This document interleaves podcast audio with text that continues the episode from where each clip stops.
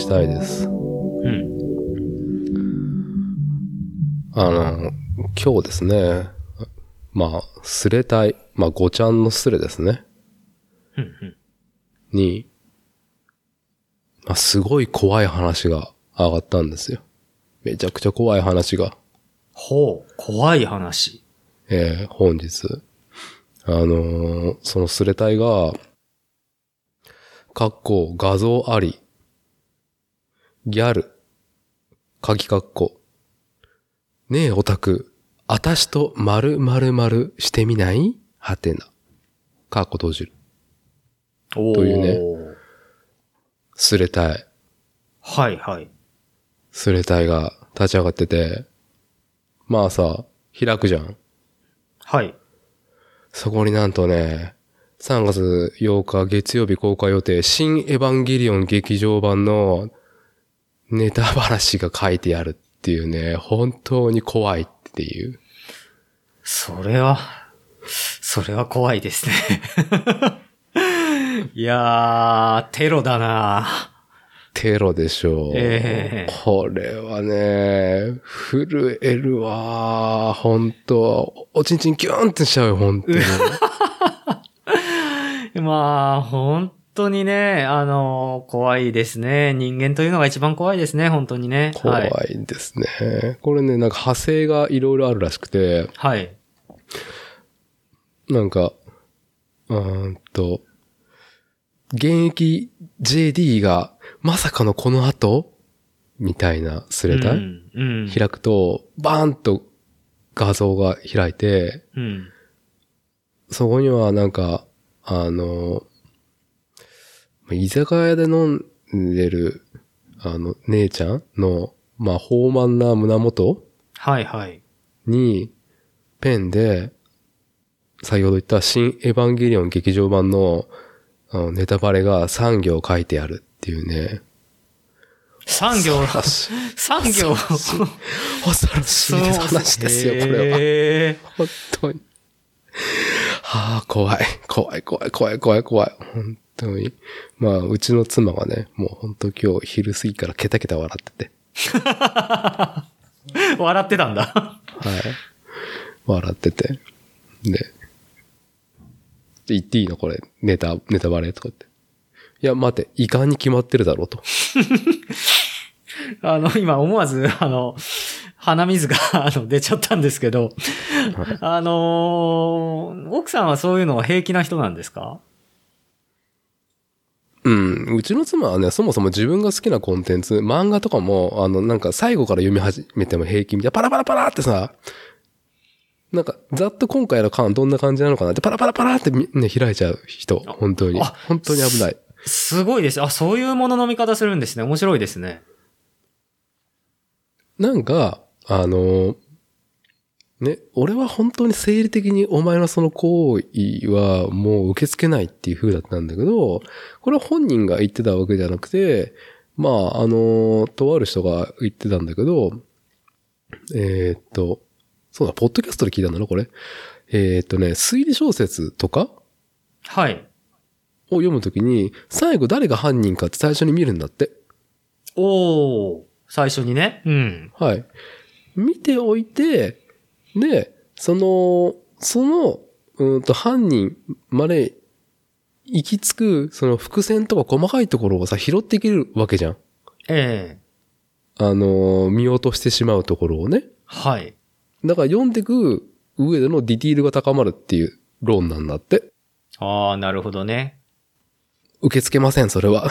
それは私は、本当ああ。に。ネタバレ、ね、ネタバレね、禁止、あの原理主義なんで。はい。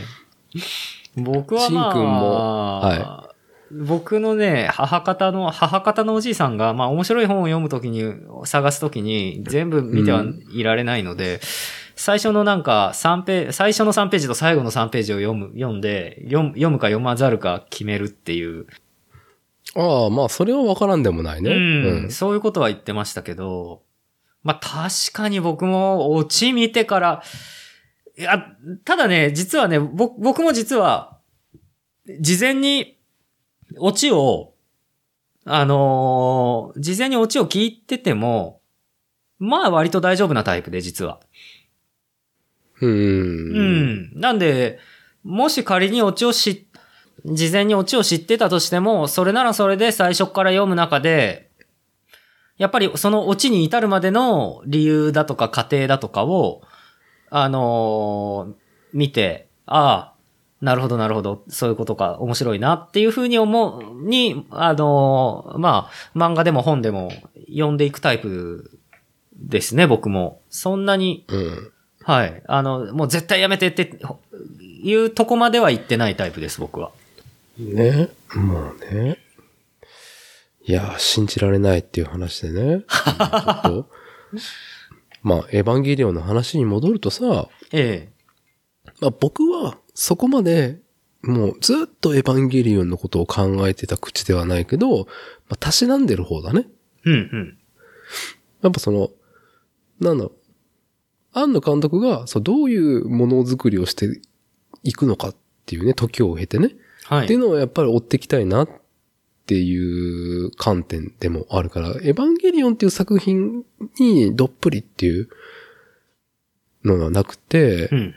まああの、95年に、まあ新世紀エヴァンゲリオンテレビアニメシリーズが始まって、うん。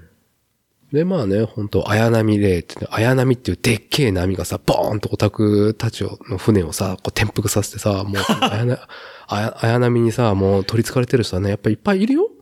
いるけど、僕あんまりそうね、なんかこう、そこまではなくて、こうね、うんこう、わかるよ？なんかこう来るなっていう。ぐいぐい、ぐいぐいなんか来るなっていうのはね、感じてましたけど。性癖のね。うん。はい。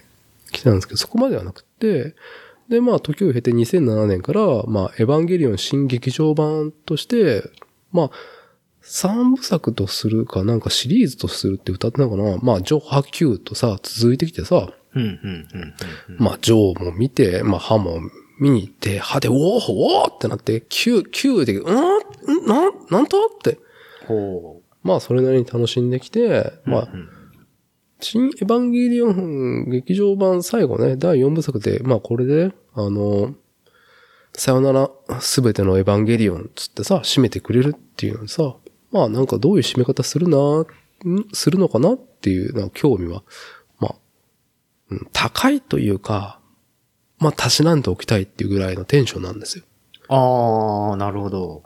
それでもね、うん。私と〇〇〇してみないみたいなさ、ちょっと無夫婦なやつをさ、うん。うっかり押してしまって、もうなんかその産業でもうすべてなんか、もう言い切れてしまうような、うん。もう壮大な、こうね、でかいネタがあるわけですよ、きっと。はあ、なるほどね。ええまあそれはね、見たらね、もし仮に自分が見てしまったかと思うと震えるよね。まあやっぱ自分のこうなんかおちんちんがムズムズっとして、ね、下心ってポチッと押したら、自分の神聖としていたものがさ、そのはい自分のさ、下心でさ、もう怪我されてしまうっていうね、もう自分がそれをね、こうタップしてしまった、うんえークリックしてしまったっていうね、自分にも火があるからさ。はい、はい。もう自責の念がやばいよね。危ないよ、今週末。もうね、エヴァンゲリオン原理主義の人たちがね、今週末このスレ踏んで、ね、大丈夫かな？こうね、自分の命大事にしてって言いたいっていうね。そうなんですね。それほどまでに、やっぱり、あのー信奉者がいるというのはまたすごいことで、実は僕はエヴァンゲリオンは、断片的にいろんなのは見たことあったりとか、うん。するんだけど、実はきちっと終えてなくて、はい。全然分かってないんですよ、実は。大まかな、大まかなことはなんとなく聞いてるけど、うん。まあ見てない、見てないんですよ、まだ全部。なんで、ちょっとわかんない。そこまで、なんだろう、そこまで、いやまあでもね、社会現象になったようなアニメですから、はい。まあ、ねあのーちょっと。綾波というね、大きなビッグウェーブでね、もう社会が転覆しましたからね、ザパーン。そうそう、もうそれ、それが言いたいだけですよね。さっきから。はい、言いたい。言いたい。有名な、このパン、これが有名なパンチラインなんで。あ、そうなんですか。へえ、まあ、はい。そんなんで怖い、ね。いやいやいやいや、恐ろしい、恐ろしいですね。本当にそれは。はい。ええまあそんな感じですね。あの、今日、つい、今日の日中ね、ほんと震えたっていう話をまず、えー、してしまいましたが、えーそんなね、話をしている。まあ当然3月8日月曜日を前にする、えー、2日前ですね、この収録は。3月6日土曜日、えー現在時刻が21時半を迎えようとしています。えーこちら、作るをテーマにしたポッドキャスト番組、作例。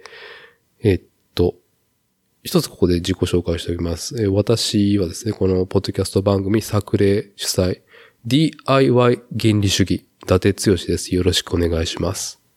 で、今日もお相手してもらうのは、えー、しんくんお願いします。はい。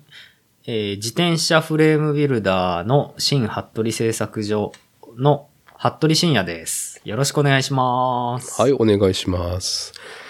今日は、飲酒だ話です。うん。もうね、前回ね、ちょっとね、真面目にやろうとしてね、うん、まあね、至らない人間が真面目に考えてるよう、考えて、2時間走り切ったら、まあ、知恵熱が出て、まあ、週末倒れたもんね、俺。いやー、そうだったんですね。まあ、もともと、もうすでええに調子が、調子が悪くて、花粉で。うん。うん。で、まあ、風邪なのか花粉なのかよくわからん状態で、頭もぼんやりする中、まあ、ちょっとなんか、あの、まあ、嫌なものを先にやろうっていうわけではないけども、まあ、ちょっとね、消化しておきたいなっっていうので、前回ちょっとね、あの、非常に作るをね、非常に、こう、向き合った回だったと思うんですよね。自転車のフレームビルディングも含めてね。そうですね、そうでしたね。あの、いつも結構、伊達さんの、あの、進行にぶら下がって、割と僕が長々と、こう、あの、公爵を垂れることっていうのは、あんまり今まで、最、今までか、まあ最近はなかったんですが、あの、いやいや、こんな伊達さんにね、おんぶに抱っこではいけないっていうところで、こう、まあ、あの、自分なりに一生懸命こう、私も語っていったら、いや、やっぱりあの日の収録はいつもの、おだ話、飲酒、飲酒だ話、飲酒運転でっていうのより、あのー僕自身もやっぱりね、寝込んだわけじゃないですけど、やっぱり次の日ね、ちょっとね、なかなかあの朝、パッと起きれなかったっていう、結構実は多うん分頭が疲れていたんだろうなっていうね。はい。まあそういう回でしたよね。まあね。はい。まあ、編集でさ、まあ、聞き切って、あー本当にこれはなんか、世に達してあれだなとは思ったけど、まあね、そんなことを気にせずポイッと放流して、うん、どんな、どんな反応？いや、むしろ無反応っていうのが反応ではないかなと思ったけど、まあちょっとありがたいことにツイッターとかでね、あの、リアクションしてくれるリス、リスナーさんもいたりとかで、うん、ありがとうございますっていうところですね。ありがとうございます。はい。で、それに続いて、今回は、もうね、飲酒運転です。もうね、飲酒だ話で、もうね、もう、大体の進行で、大体の話をして、ふんわり終わる。まあ、今回も2時間ぐらいをえ目指したいと思います。よろしくお願いします。今日は、今回はね、もうちょっと癒し系で。まあ、癒し系というか、あの、俺たちが話す話題が自分自身の話で癒されたいっていうところもあるので、話したいことを話すみたいな。そうですね。そうですね。もう完全に、もう今日の今朝、今朝でしたか？お昼ぐらいだ、お昼前ぐらいだったかな？伊達さんからあの、メッセンジャーでね、あの、はいうおーっていう、こうメッセージが伊達さんから来て、はぁと思って見たら、なんとね、あの、僕も伊達さんも大好きな、ね、あの、平野幸太作、ヘルシングのね、はい。あの、実写映画化？ですよね。ですねええはい。いやいや、びっくりしました。まあ、あの、まあ、ハリウッドの、どちらかっていうと、まあ、SF オタク寄りなことを、えーニュースにしてる、デッドライン .com っていうニュースサイト、まあ、アメリカのサイトの記事を、まあ、とある人が、えーっと、ポストしてて、で、それには日本語で、えー平野幸太ヘルシングが Amazon スタジオ制作そして、ジョン・ウィックのデレク・コルスタット脚本によるハリウッド実写映画化。で、まあその脚本する本人も、まあ、何年か前に兄弟に漫画とアニメを紹介されてから、もうこれを脚本することに取り憑かれてきた。これは夢だって言ってるっていうのでね。まあ僕も Google 翻訳でこの元の文も読んでみたけど、まあまあね、香り高いことを言ってましたね、この、えーデレク・コルスタットさん。はうん、うん、うん。なんか、な、ど、どっかで聞いたか忘れちゃったけど、結構ね、あの、ヘルシングは、あの、英語でも訳されて、あの、海外でも好評だっていう話は、聞いたことが、聞いたことがありますけど。うん。い。はい。ついにねヘルシ。ングとね、なんか、まあもう一個性癖が強いメイドインアビスっていうのも好評だっていうのでね、もうなんか、ううんもう、すげえ倫理観を犯してくるようなその漫画作品がね、もう海外で、でバカ受けてる。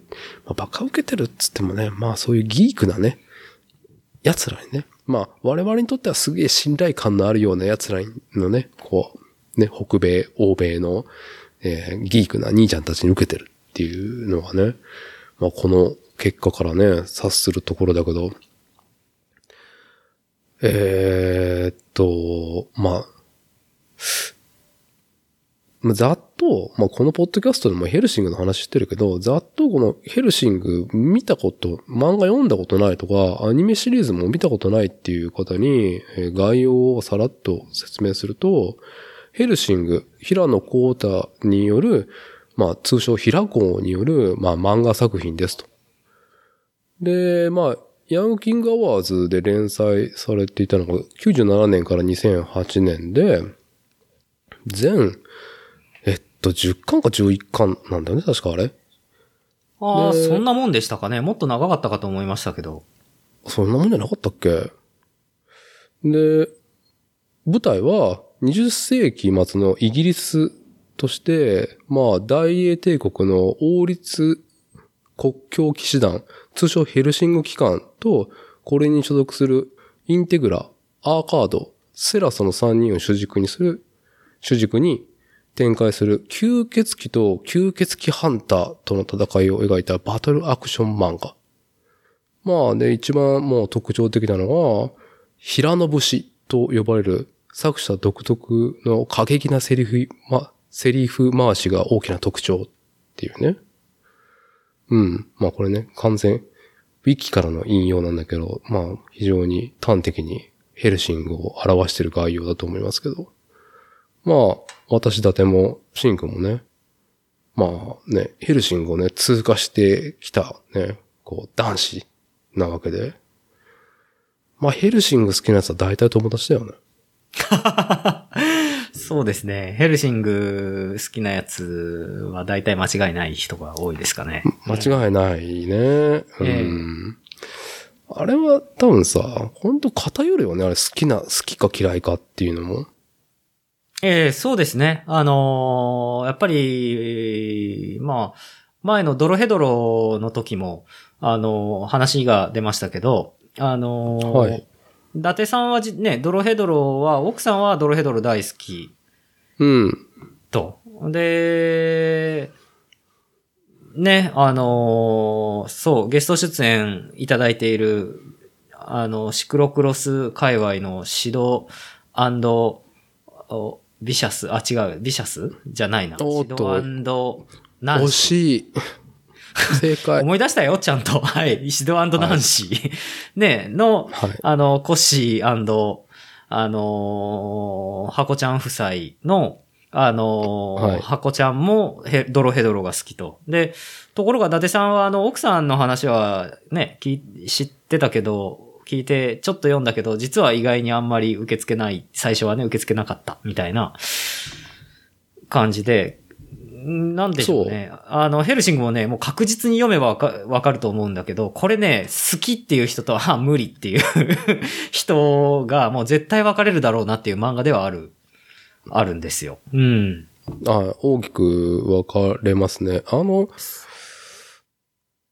よくある話だけど、うち、うちの夫婦のことを言うと、まあ、我々、うちの夫婦は、まあ、漫画も好きだし、アニメも好きだし、まあ、インターネットはね、まあ、本当に愛好してる二人なんですよ。ただ、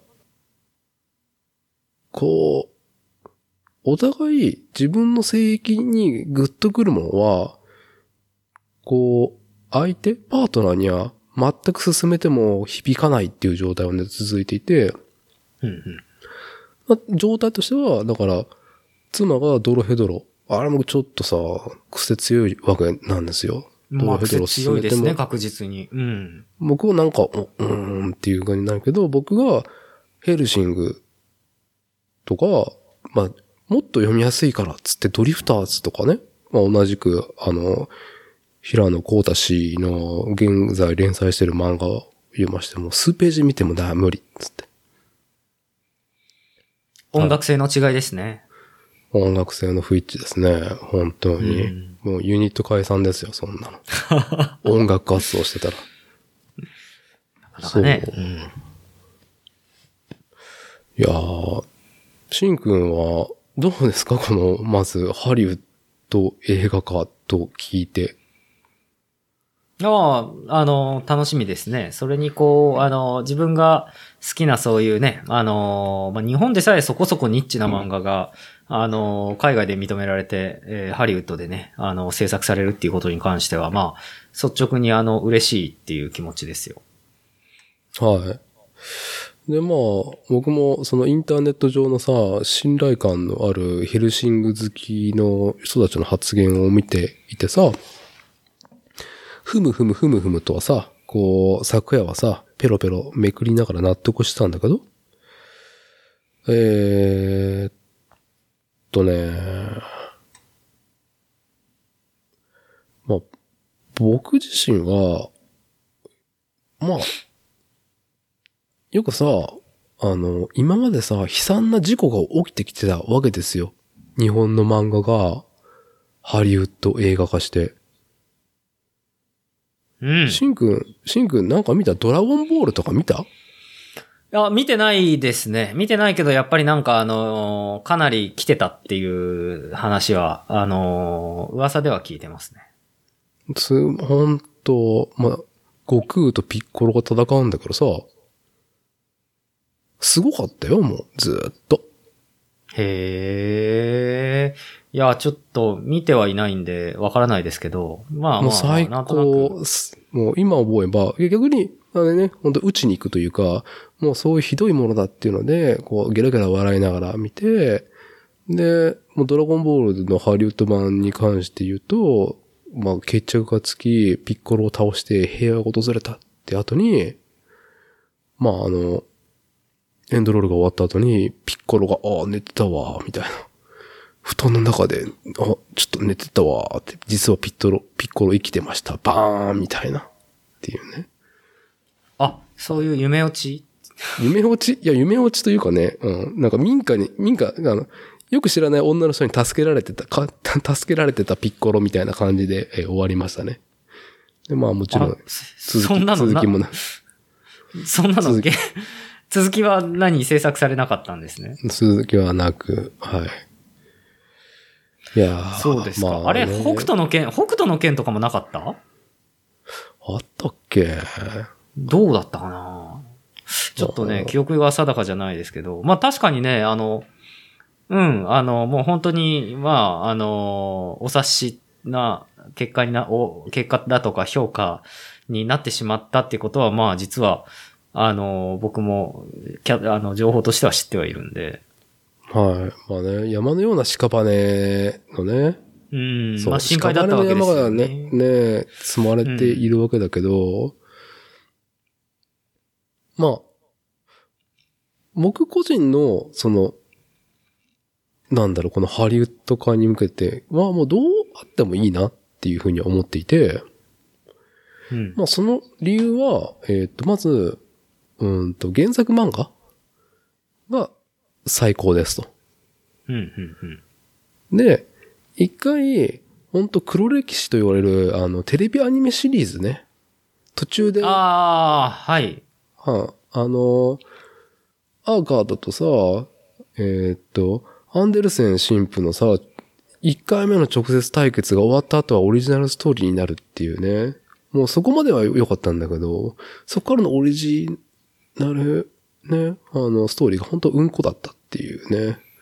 もう、平子もめっちゃね、怒ってるっていうか、ディスってるっていうかね、ネタに、ね、してこすってるテレビシリーズから、どうだろう、5年も間がなかったう後に、テレビシリーズでアニメ化したのに、OVA シリーズでね、もう、パーフェクトだっていう、ね、うん OVA シリーズができて、はい。パーフェクトでしたよね、シンくん、あの、あの、アニメ版。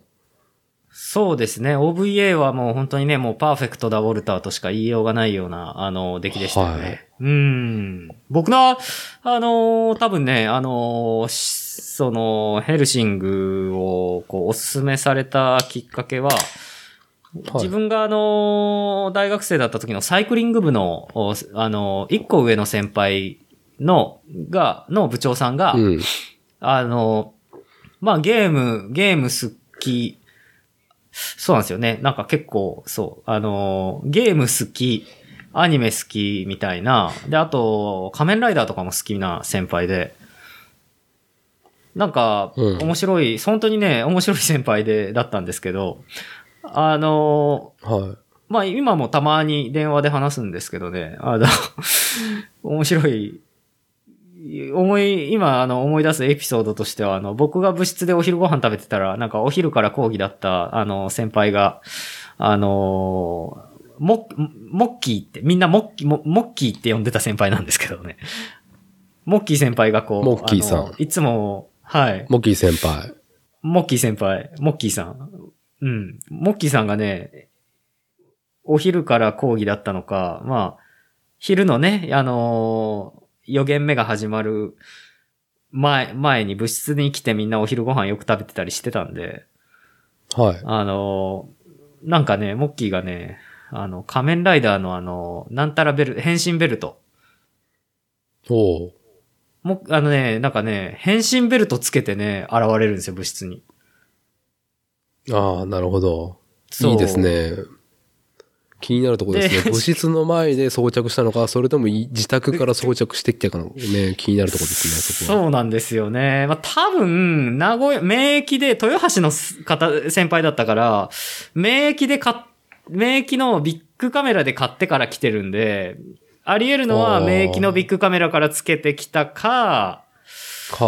あーまあ、それか。ビッグカメラで、あの、今日つけて帰るんで、みたいな感じのスタイルで。そうそうそうそうそうそうそうそうそう。うん、なんかね、本当に気に入ったものは、保管用と、保管用と使う用で 2, 2個買ってたぐらいの人だったんですけど、あのーいやー、素晴らしいですね。貴族性がありますね、その精神。そうなんですよ。いや、もうかなり来てて、本当に。めっちゃいい先輩で、いや、でも、部活の、あの、運営とかはすごい真面目にやる人だったんですよ。理路整然とやる人だったんだけど、でも、なるほど。今、はいごめんなさい。今は僕一人で思い出して笑っちゃってるんですけど、あの、い、つも部室に入ってくるときに、チースって入ってくるときの挨拶がいつも、あの、ジャンボーって言って入ってくるっていう、あの、アフリカの挨拶で入ってくるっていう。うわーあの仮面ライダーの、仮面ライダーの変身ベルトつけたまんま、で、なんかすごく、もしかしたらちょっと多感症だったのかもしれないけど、すごく汗っかきの先輩だったんですよ。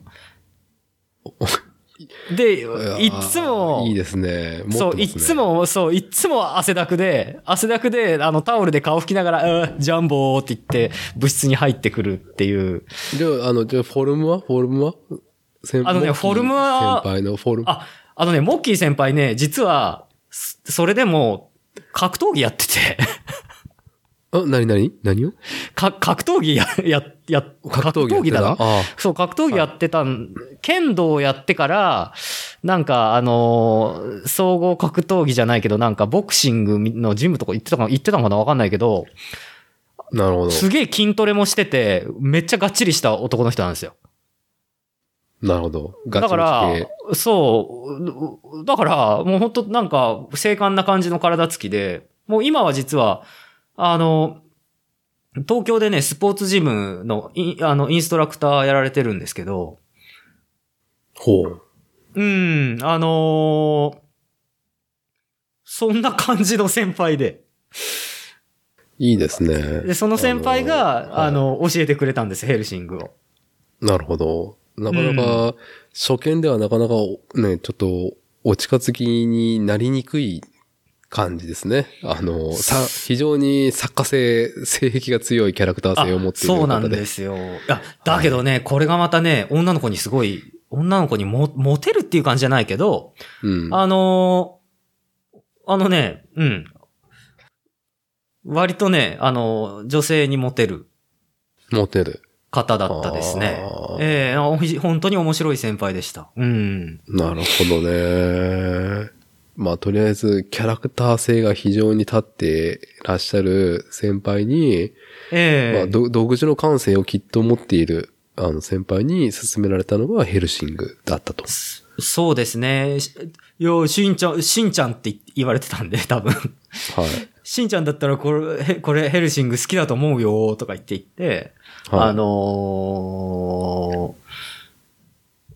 こう、教えてくれたんで。で、僕は漫画をとりあえず読んだかな。漫画それなの読んで。に貸してくれたの？いや、僕買買ったと、買買いました。とりあえず。ああはいいいですね。で、あのーそうこうしてるうちに OVA が、シリーズが始まって、で、そしたらやっぱそのモッキーも OVA なんか当然買うわけで、うん。うん。で、それでこう、あのーいや、すごいクオリティ高いよね、OVA はやばいよねっていうのは話してたと思いますね。OVA がね、ん本当に。いや、もうリスナーの方でね、うーん。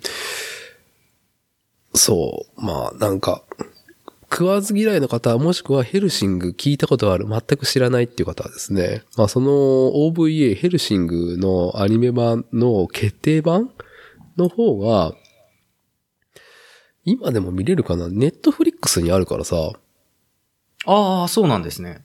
うん。ぜひね、どうなんだろうね。原作漫画よりかアニメの方が入りやすいような気がせんこともないような、どうなんだろうかっていう。まあそうですね。あの、漫画版の場合はやっぱりちょっとこう、あの、絵に癖があったりするんで、まあ癖というか、その、まあフォーマットがね、あの紙媒体であの、コミックスだとどうしてもその中にギュッと詰まってる感じがするんで、すごくやっぱ書き込まれてるから。うん。まあそれ、ちょっとしん見るのしんどいっていう人は OVA がいいかもしれないですね。うん。とはいえ、その、先ほども言った平野節を忠実に再現しているのが、そのね、あの、OVA アニメ版なんで、うん。いや、でも音楽も最高だしさ、やっぱさ、アーカードのさ、あの、はい。キャラクターボイス、うん、あの、中田昌司さんのイケボ？アーカードの声。あ声と、悪そうな。はい。あのイケボこいいまあ、同じくヘルシング機関のさ、あの、インテグラのさ、あの、榊原よし子。私がもうね、ずっと10代の頃からもうね、もう、心底ね、従っている、あの、榊原よし子さんがやられてるインテグラのあのね、いやもう、まあ、見てよし聞いてよしのね、最高のバランスだと思うんですよね。そうでしたね。声優陣もすごかったですよね。すごいよね、あうれ。はい。まあ、ヘルシングね。まあ、この機会に。OVA、ええ。うん。ごめんなさい、あごめん。はいどうぞ。あの、お、確かね、あれですよ。OVA も、第、最初の第1話から始まって、うん。完結するまで随分かかりましたよね、確か。かかったよね。あれね、あの、監督も変わってるし、確か。あの、シリーズの途中で。なかなか時間かかったけども、まあ別になんかね、こう、だれてるところもなかったしさ。そうですね。で、ある意味さ、すげえ話シンプルじゃない？ヘルシング。あ、はいはいはいはい。なんか、つまらないさ、なんか、あの、仕掛けとかさ、あの、1点、2点、3点みたいなことないじゃん、あれ。あ、まあないですね。はい。ただただ闘争じゃん。ああ、そうですね。まあ、戦う方の闘争ね。いや、うん、うん、まあ、うん、うん。ちらっとなんかね、あの、映像さっき見てたらね、思わずこのまま見入ってしまって収録にっていうぐらいね、あの、ほんとね、まあ我々はもう信者だからね、もう、うん。なんだろう、これをフラットに説明しろと言われてもね、難しいところだけど、うん、うん、うん。シン君はどう？まあなんかさ、今日はもう飲酒だ話だからさ、まあさ、うん好きなことさ、喋りたいと思うんだけどさ、うん。ヘルシングのさ、お気に入りなところってさ、どこ？お気に入りなさ、キャラとか展開とかさ、あの、そのシーン、戦いとか。ああ、まあ、たくさんありすぎるんで、なんとも言えないですけど、はい。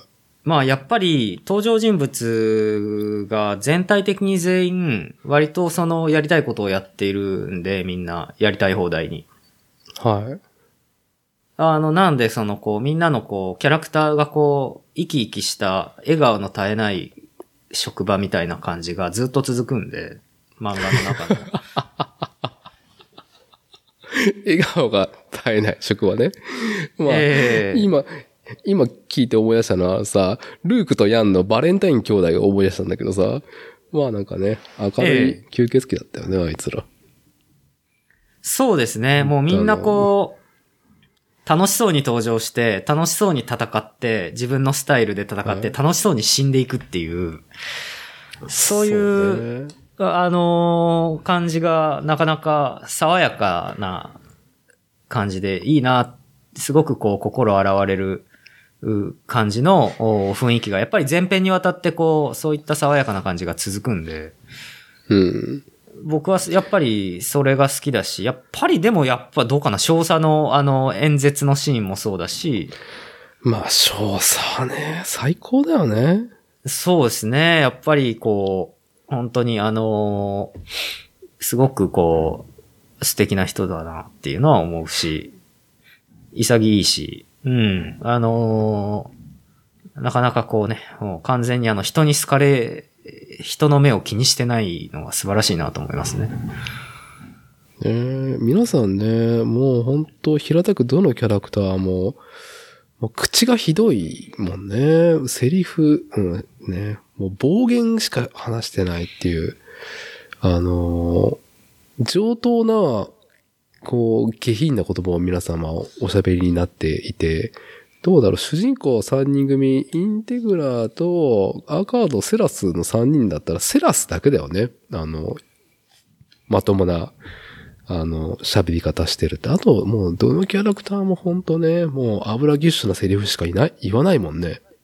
揃いもそうですね。そうですね。あ、ウォルターも好きですけどね。オルタ最高ですね。最、モス最高だけど、あ、あとあの、あ、好きなシーンもう一個は、あの、インヤン兄弟、イインヤン？なんだっけ？違うな。いや、ん？ん？だ、何兄弟だ？ルーク・ルークバレンタイン。ルークとヤン。はい、バレンタイン兄弟。うん。バレンタイン兄弟。バレンタイン兄弟の、あの、弟？あれ白い方じゃなくて黒い方が、あの、黒い方ね、セリフお下品な方ね。そうそうそうそう。あの、あれのパンチラインも好きですよ。あの、しょんべんは済ませたか神様にお祈りは、はい。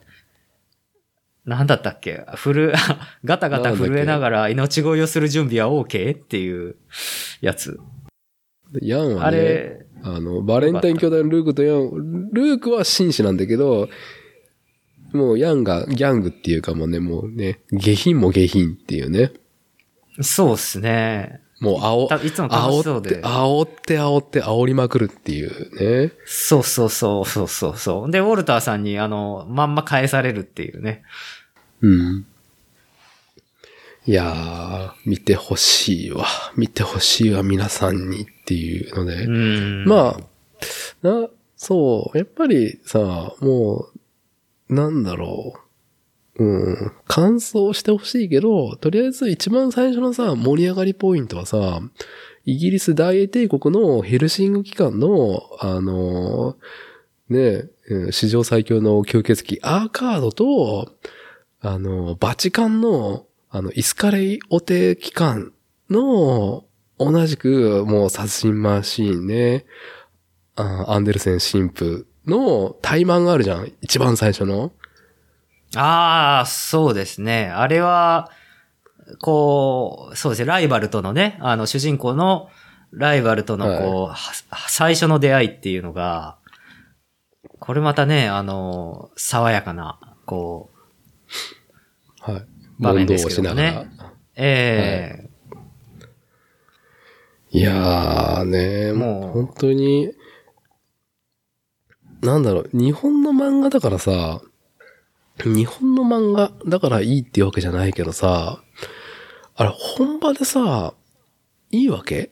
あのー、なんちゅうの、まあ、ナチのことも扱うし、ええ。ね、もう、あもう、ナチを、もう、ナチ、ナチイズムを思考としている風に捉えれるし、あの、バチカンのさ、あの、カトリックとプロテスタントのその関係性？とかもさ、まあ、我々が受け取るよりもさ、も、もっと本場の人たちがさ、ね、受け取られるわけじゃん？ええ。いやー、ね、あのままいけるのかしら、ハリウッド版っていうのがね、一番注目のところではあるよね。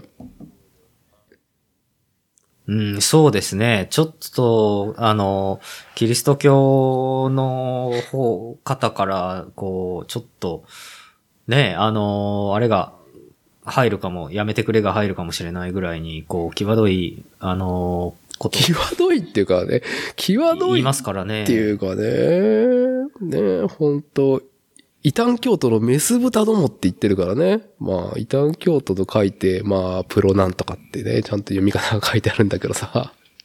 えープロテスタントのとかね、本当に？もうすごいはね、あのーこう、バチカン側の、おーイスカリオテのリーダーのね、あのーああいつね、大司教になったやつね。エンエンリコ・マクスウェル。マクスウェルも好きだな。まあ、みんな好きなんだけど、ええあの、エンリコマ・マクスウェルがこう、イギリスにこう、どさくさに紛れてね、あの、ロンドンにこう、侵、侵略してくるときに、ね、あの、死ね死ね死ね、皆軍みたいなやつがね殺しだっていう、はい。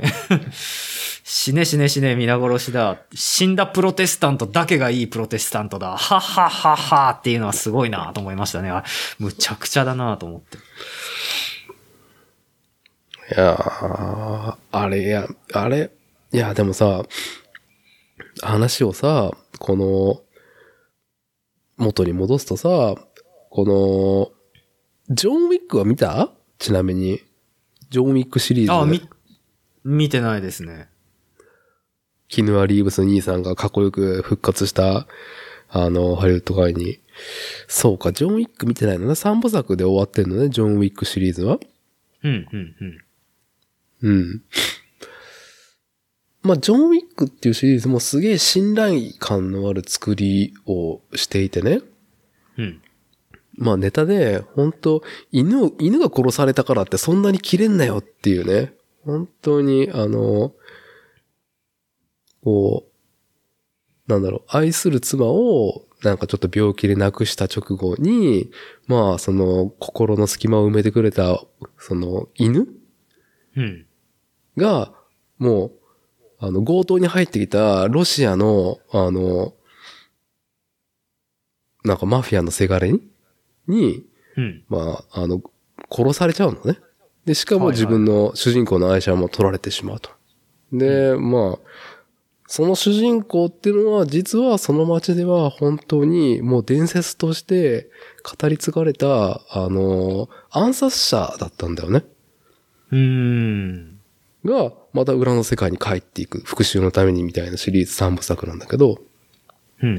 うんなかなか素晴らしい、あの、アクションも、なんだろう、こう派手なものでなく、もう、本当に実際の、なんだろう、あの、戦闘格闘術というか、地味って言えば地味なんだけど、実際に人がこういう風に、こう、なんだろう、銃撃戦とか、あの、体術を使って、こう、人々を乗していくっていうか、こう殺していくっていういろんなスキルをそのジョン・ウィック、ジョン・ウィックは主人公の名前なんだけどね。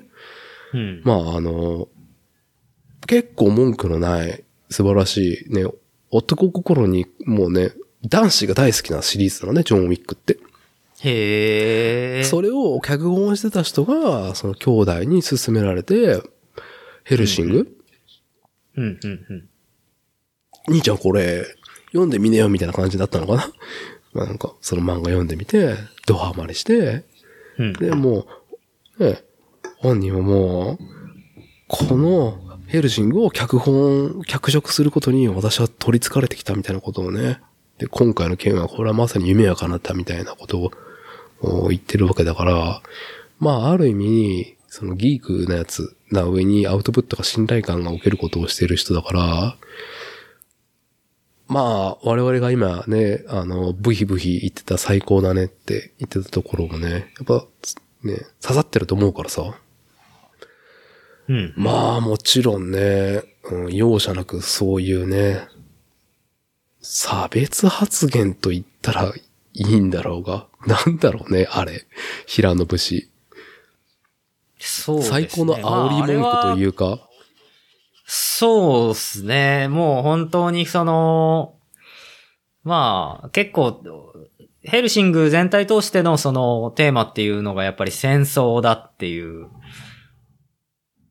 はい。うん。あの、な、中でも話の中でもあったのがやっぱりあの、私とお前は違う人間だと。だから、あの、もう我々は違うんだと。だからこそ戦争だというようなことを言う、あのところが確かあるんですけど、まあ、まあ、ある意味深いとこまで考えると結構間違っちゃいないんで、あのーなんかこう、薄っぺらい正義だとか、正しい、薄っぺらい間違ってる、正しい間違ってるっていう風じゃなくて、正しいとか間違ってるとか関係ねえっていう。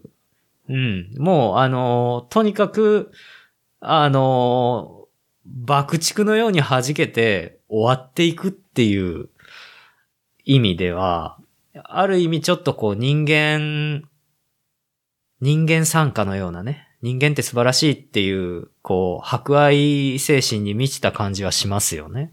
おー僕は思いますねうんまあね、そう、わかる、わかりますよ、その美しさはね。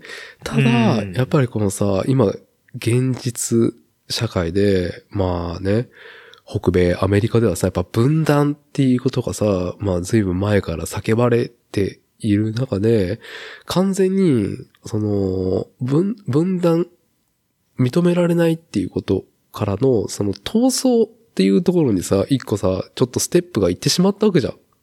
アメリカは？ああ、言ってますね。うん。はい。行ったところで、まさに、あの、お互い、お互いの原理主義は相入れないんだから戦うしかないっていうこの作品？ヘルシング。うん、うん、うん、うん。ね。やれるんかなと思うけど、まあ、ネットフリックスだったらできるのかなと思ってたら、今回アマゾンっていうね。うーん。まあ、はい。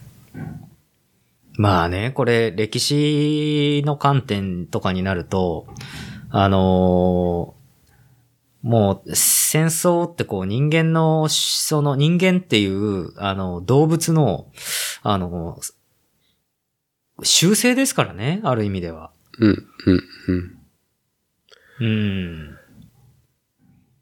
まあ、大なり小なりやっぱり国と国、国と国の、あの、トラブルを解決する手段としての戦争っていうものもあれば、宗教対宗教の戦いもそうですし、まあ逆に言うとキリスト教の歴史なんかでも言うと、あの意外にキリスト教は、教は、あのイスラム教とも戦っ、戦ってきたんだけど、あのイエルサレムのね、あの、取り合いで、うん。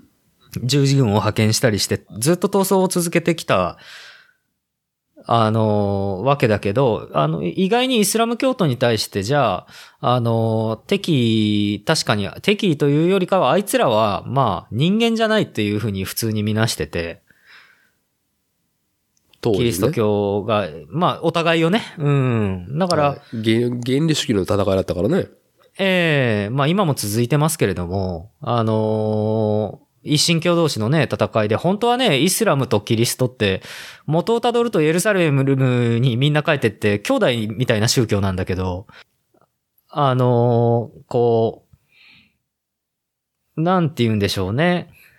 意外にキリスト教徒は、その、が、キリスト教徒が、あの、敵と認識した相手をぶっ潰すために一番残酷になれるのが異端者狩りなんですよね。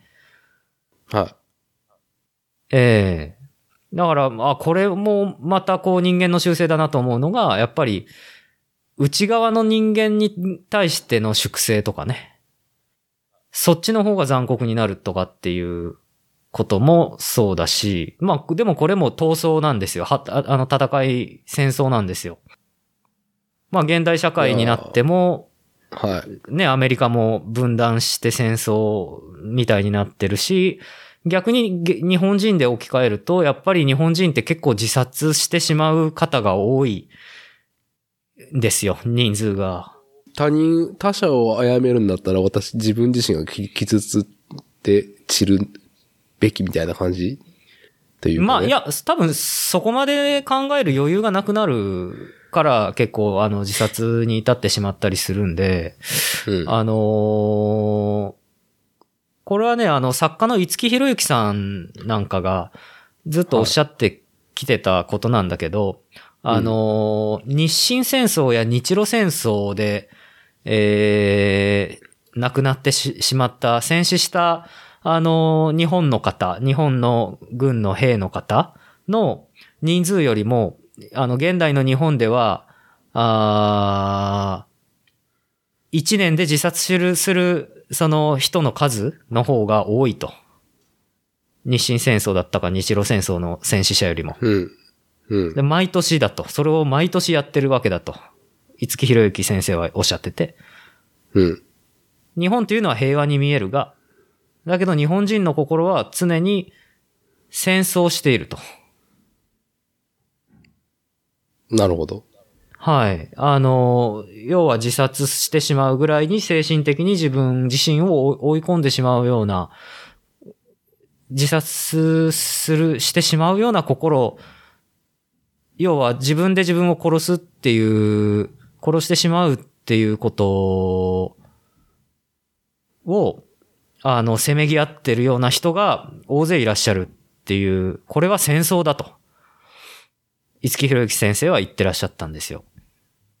なるほど。で、これで僕がさ、何を言いたいかというと、もう、世界中で人間は戦争をししてる大なり小なり、国という体を取っていなくても、あのー違う宗教、違う生まれ、違う立場同士でも戦争するし、むしろ自分自身の心と、とも自分自身が戦争しているっていうことなんだなっていうふうに私は思うんですよね。そうするとやっぱりこのヘルシング見てて闘争する、戦うっていうこと何と戦うかはさておいて、とにかく戦うと。わけもわからず戦うというふうになのを、なんとなくこう、見ていて感感じると、あのーまあ、みんな楽しそうに戦ってますからね。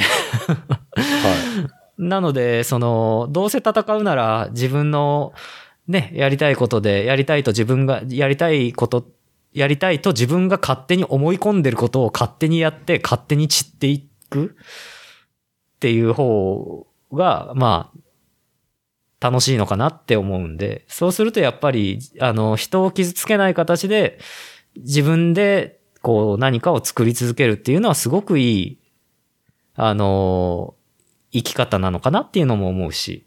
ああ、センシブな話に流れてたなーっていうのからヒヤヒヤしたけど、最後はこのポッドキャスト番組、あの、作るをおすすめしてるテーマにね、着地するっていう、お上手になりましたね、シンくん。いやもうね、自己肯定ライジングの話もありましたけども、やっぱりこう、俺なんか、あの、俺なんか本当に生きてて意味がないんじゃないかとか、何にも取り柄がないとか、まあ、ややも、ね、ややもすればそういう、こう、俺って役立たずだとかって気持ちになっちゃう場面が誰しもあるんですけど、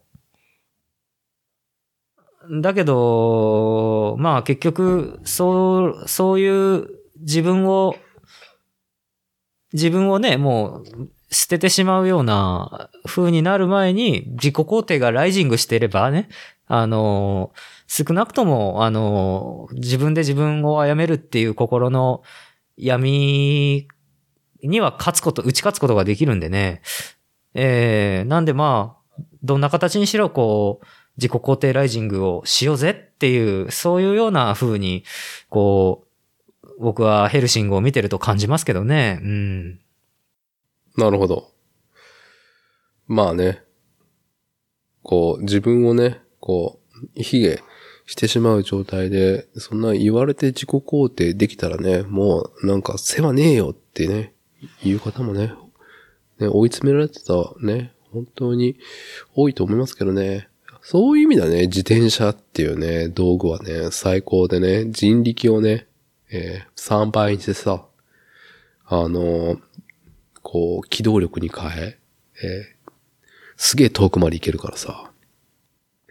まあね、自ね転、車別にママチャリでもいい。んですよ。うん。はい。別にね、ママチャリ乗ってどっかでもいいんすよ。うん。うん。まあ50キロぐらいね、もう逃亡したらなんかね、なんか、うん、スッキリするような。あ、こんなとこまで来たら俺みたいな感じで。こんなとこまで来ちゃった私みたいな、そのね、間違いなくそこを、に、えー行ってしまったね、あの、移動の力は、自分自身がね、こう、生み出した力だけだからさ。うん何もね、そこはやっぱ何もアシストとかさ、原動機に頼ってないとかさ、インフラに頼頼ってないっていうところは、ね、自己肯定できる大きなところだと思うんで、自転車悪くないですよっていうところですね。そうですね。うん。うん。いやー、ちょっとね、センシブで、なおかつ、なんか、うん、マインドフルネスな、何かそんな感じになってきたんで、ちょっとヘルシングに話戻すけどさ、はいはい。うん、最後はどうだろう。うん。やっぱ平野幸太氏はさ、まあドスケベなんですよ。まあなんか性癖がね、もうひどくてなんかね、まああの人のエロ漫画とかを偏ってるなとは思うんだけど、えーっと、ヘルシングはね、まあエロはないんだけど、全く。まあ、ひどい性癖がね、こうね、もう、撒き散らかされてる作品なんですけども、どうですか？我々男子としてね、あの、こう、女性キャラクターで一番と言ったら、シンくんだったらこのヘルシングで女性キャラクター好みだなってのは誰になるの？え、女性キャラでしょ？で、女性、女性。だけど、まあ、男臭い漫画ですから、そもそも女性キャラが何人いる？いるっているいる結構いるよ。い、幅広く結構いるよ。ああ、すそうか。え、だってインテグラ様でしょ？インテグラでしょ？セラスでしょ？スであとあれだ、リップババンウィンクルがいるわ。うん、リップバーウィンクルと、あの、なんか、めっちゃ体にさ、なんか模様書いてある姉ちゃんと、ああ、はいはいはいはいはいはい。あ、ゾーリンあ。ゾーリン注意。あゾーリン、ゾーリン。と、あの、猫耳。えーっと、シュ、シュ、シュテ言えねえ。シュレディンガー？シュレティンガー少尉。少尉。はい。はい。ん？そあれ、あれって女の子なの？俺ずっと男の子だと思ったんだけど。うわあ難しいなー難しいなーまあ、だ、まあ、だって彼自体は、あの、そ、どこにでも存在するし、どこにも存在しないっていう、あの、中二病チックな、あの、が概念としての存在じゃないですか。おーおーまあおーおーおーいや、まあ、いいんじゃない？まあ、まあ、おん、かあれうん。じゃあ、まあ、男子、だはい。え、僕、初、初、初太男子だと思ってた、あれ。あ、本当？あれ、まあ女の子だったの？いや、我々が、その性的対象だって思えば、まあ、女になっていいんじゃないの？ということは。というなことは。るほどね。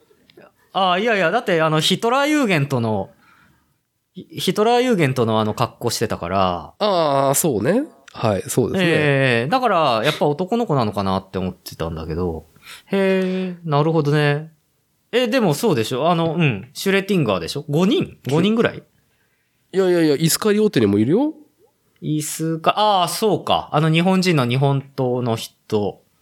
そう。それが、あの、ユミコ、ユミエでしょ？と、ええあの、もう一人ね、あの、エンリコ・マクスベルは、あれ、確かね、女なんだと思うよ。あの、銃持ってるやつ。あ、え、エンリコ・マクスウェルじゃなくて、あの、ハインケルってやつでしょ？あ、間違えた。そうそう、ハインケル、ハインケル。ハインケルウーフだ。はい。ああ、はいそうか。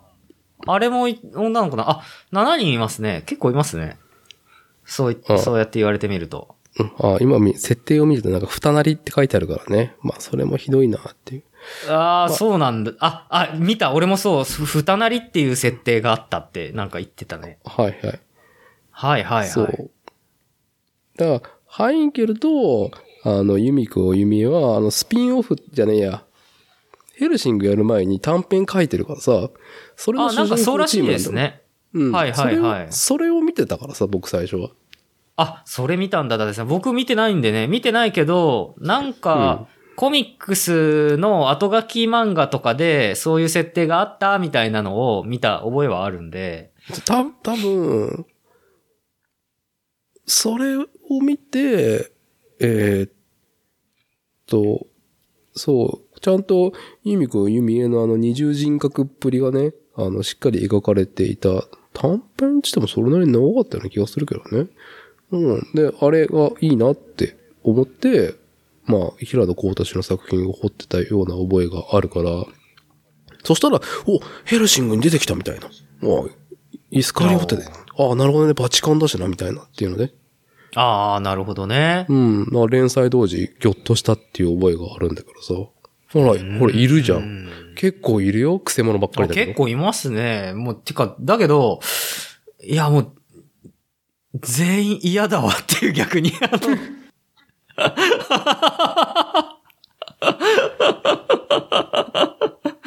嘘。いや、てか癖強すぎだろ、お前らみたいな、あの。いや、くせ、いやーそ、それ、それを言ったらさ、主人公チームのさ、風景じゃない、セラスが一番ノーマルじゃん。あ、まあそうか。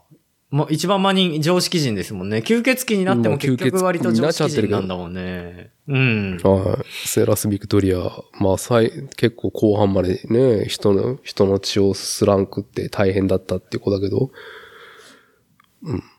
でも、まあ、全体的にな、うん好みはねえと。ど、うーん、好みっつったって、まあ、あの、ずっと戦い続きですからね。なんか、こう、まあ、あんまわかんないなああボクシングそうそうですね。ああ、そうですか。うん俺迷っちゃうな。おじさんだったら迷っちゃうなって感じなんだけどね。まあ、そのえー、だ、だ、伊達さん、せちなみに伊達さん誰がいいんですか？僕は、まず一個言っとくと、あの、インテグラはね、あの、はいインテグラというか、まあ僕は榊原よし子さんに、まあもう付き従ってきた人生なんで、もう平服してるのね。これはもうなんか好きとか嫌いとかじゃないから、もうね、もうもう付き従いたいっていうスタンスね。これは。あれ、榊原さんって伊達さんが大好きなあの、ハマーン様の、え？ハマーン様の声の人？そうだよ。ハマーンとか。誰ああ、そうか。え？そう、ハマーンとかね。はい。あそうなんだ。はい。あの、ナウシカで言ったらね、あの、クシャナ殿下とかさ、あまあそういう役ばっかりですよ。あの、パトレーバーで言ったら南雲さんとか。あ。ほうほうもうね僕パトレーダーは付き従うかパトレーバーはま知らないですよ。うん。うん付き従うか部下になりたいかっていうぐらいのスタンスなんで。うん僕はあれですよ、やっぱ、さっきもちらっと話が出たあの、リップバーンですよ。リップバーンウィンクル注意が最高ですよ。もうね、平子の性癖爆発してんなっていう。あのー、なんていうかな。あのー、華奢で、黒髪、ロング、そばかす、で、メガネ。メガネ。最高。300点っていうね。300点。それで、狙撃、狙撃手でしょ？はい。はい。まあ、よく言われてるのがヘルシングはもうめ、もうキャラがもうメガネばっかりっていうね。本当にメガネばっかりが出てくるさ、作品じゃないですか。ああ、そういえばそうだ。うん。過半数がメガネだからね。うんええあのよく、よくある表現が、その、平野幸太氏のその特徴的なタッチといえば、あの、もうすげえベタを多用する黒塗りね。はい、はい。もう、もう本当にね、ページがすぐ真っ黒になるって感じじゃん。うん、ああ、そうですね。言われてみれば。うんはい。大体、あのーよくあるのはメガネキャラが逆光演出で真っ黒なシルエットになってるけど、メガネだけが片方光ってるみたいな。ああ、ありますね。あのーはいそうです、そうです。あのー、はい神父もそうだ、神父さんももうそうだし。そうそうそう。ベタ塗りで真っ黒になって、メガネの片方だけ光っていて、こう、塗りつぶされてる逆側はもうね、シャッコ、目が光ってるみたいなっていう、そんな演出がある中で、まあ、リップバーンの話に戻すとさ、やっぱりなんかね、もう、本当ビジュアル的にただ、ただこう、趣味的なものを作ってやがるなっていうところもあるし、うん。あそこの戦闘とかも最高なんですね。僕もちょっとミリオタというか、やっぱりね、それなりに軍事はね、あの、親父の影響で、それなりに精通してるところがあるからさ、そうですね。プラモの回でもね、そういう話ありました。はい。さ、最高じゃん、あの、リップバーンがさ、あの、イギリスのさ、ビストール空母？ビストール空母って言われてもピンとこないでしょ？あの、ああんま来ないですね。要はさ、あの、英国海軍って言えば、あの、ハリアーっていう、あの、垂直離陸ができる戦闘機？うん、うん、うん。わかるかな？滑走せずに真上に。ビューンってジェットわかる風わかる。真下にね、ジェット吹いてさ、で、うん飛んでいけるから、あの、普通の空母と違ってさ、まあ、ヘリ空母みたいな感じで、えーっと、滑走路が短いのね。だから小さい空母を作れるわけよ。うん、うん、うん。で、そのビストール空母をさ、そのリップバーンウィンクルっていうか、そのグール兵士、ナチョの兵士軍団とさ、まあ占領するわけじゃん。強襲して。うん、うん。でまあ、あの、内通者がいてね。うん。そう。で、あの、英国海峡をさ、あと英仏海峡を渡ってさ、迫り来るわけじゃん。イギリス本土に。うんうん。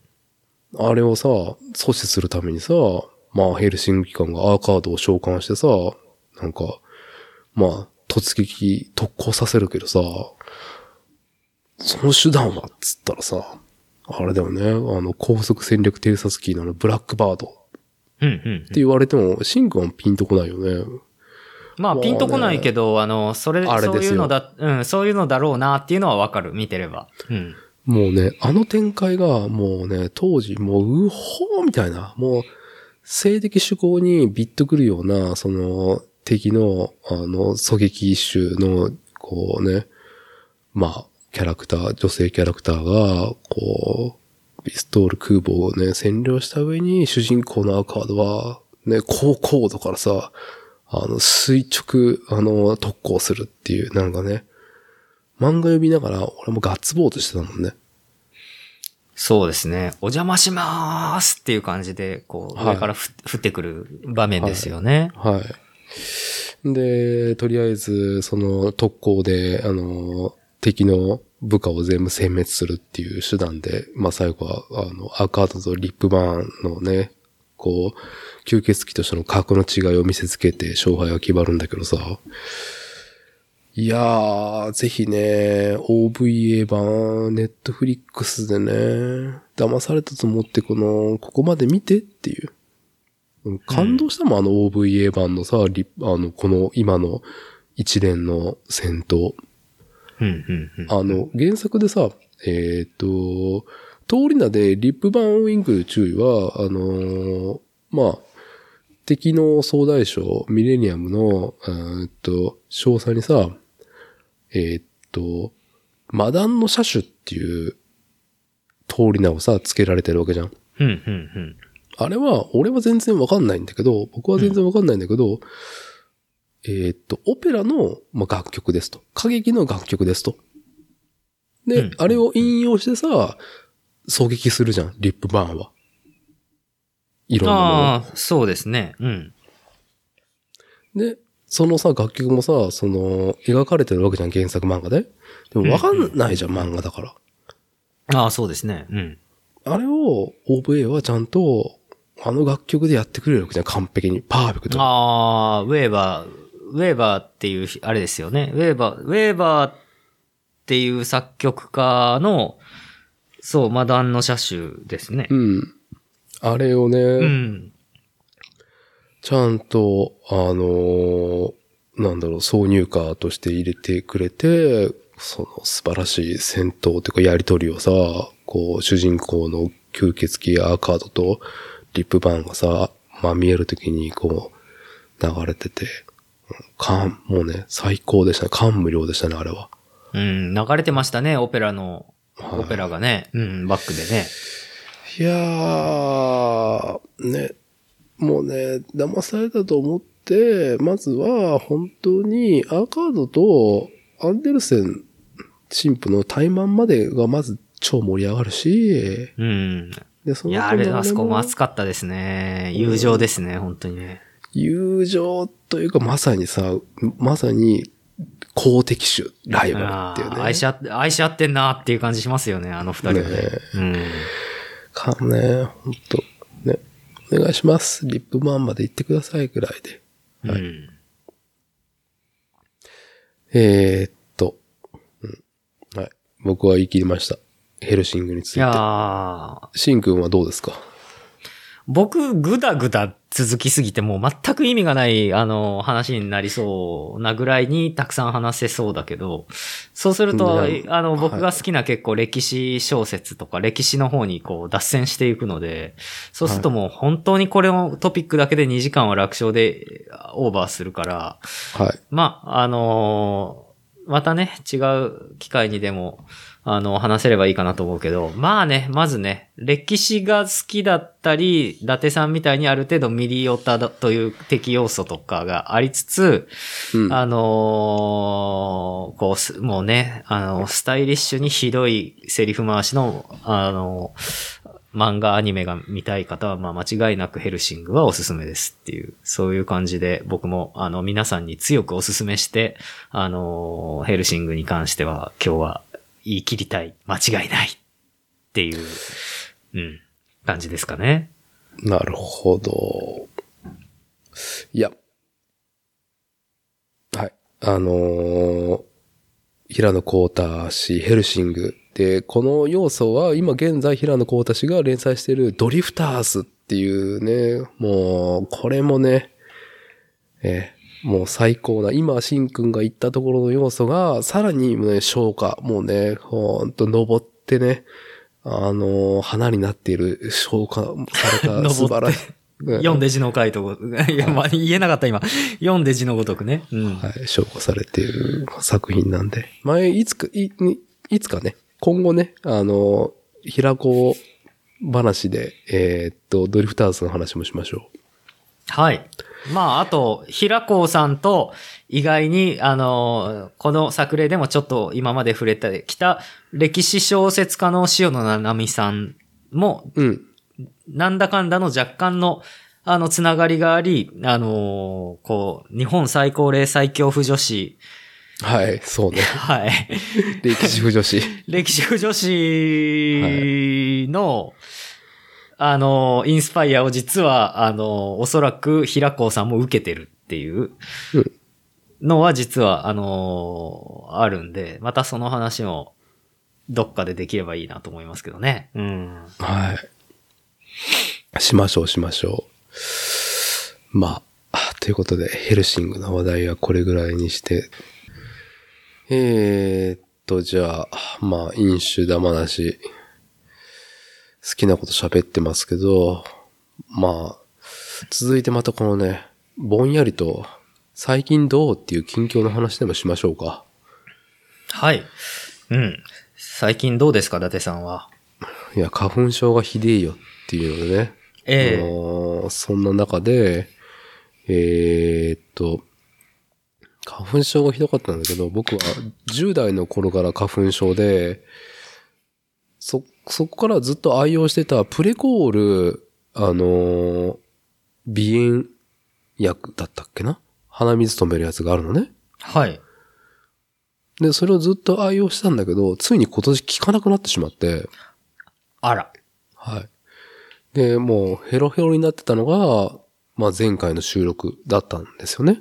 うん、うん、うん、うん。はい。もう、私には、あの難しい話を2時間乗り切るだけの強度がもうね、足りてなかったっていうのがね、えーあの、あったっていう中で、えー、妻が最近ネット調べで、で、しかも現在、えー、薬をもらってる医者からも処方されてる、えーっとね、アレグナ、アレギンだったっけな？ああ、適当なこと言ってんな。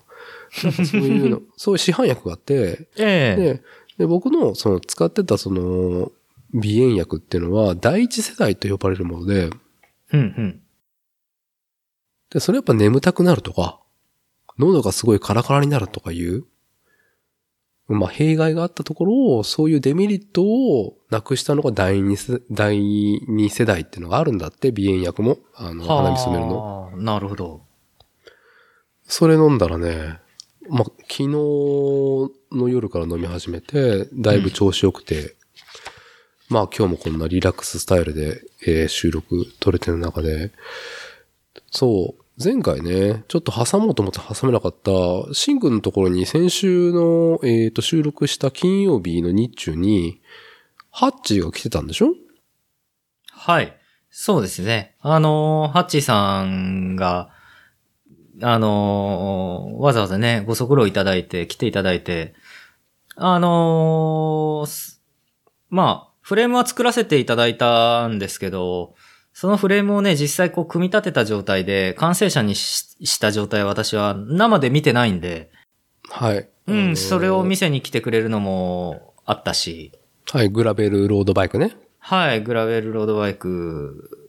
で、あとはね、あの、じ実は、こう、ハッチさんは、こう、ね、あの、ハッチの、ハッチさんの、こう、業務の一環として、ああいうね、あの、まあ、あー自転車のレーサージャージだとか、もう今やってらっしゃるかどうかちょっとごめんなさい、わわからないけど、あ、やってる、やってるはず、やってる、うん。あの、ジャージの、オリジナルジャージのね、OEM だとか、あのーそういうのをやってくださったり、で、そのな業務の中で、あの、サングラスのね、あのーもう、こう、どつきの、ど入りのサングラスの、あのーこう、販売もされてるんですけど、はい。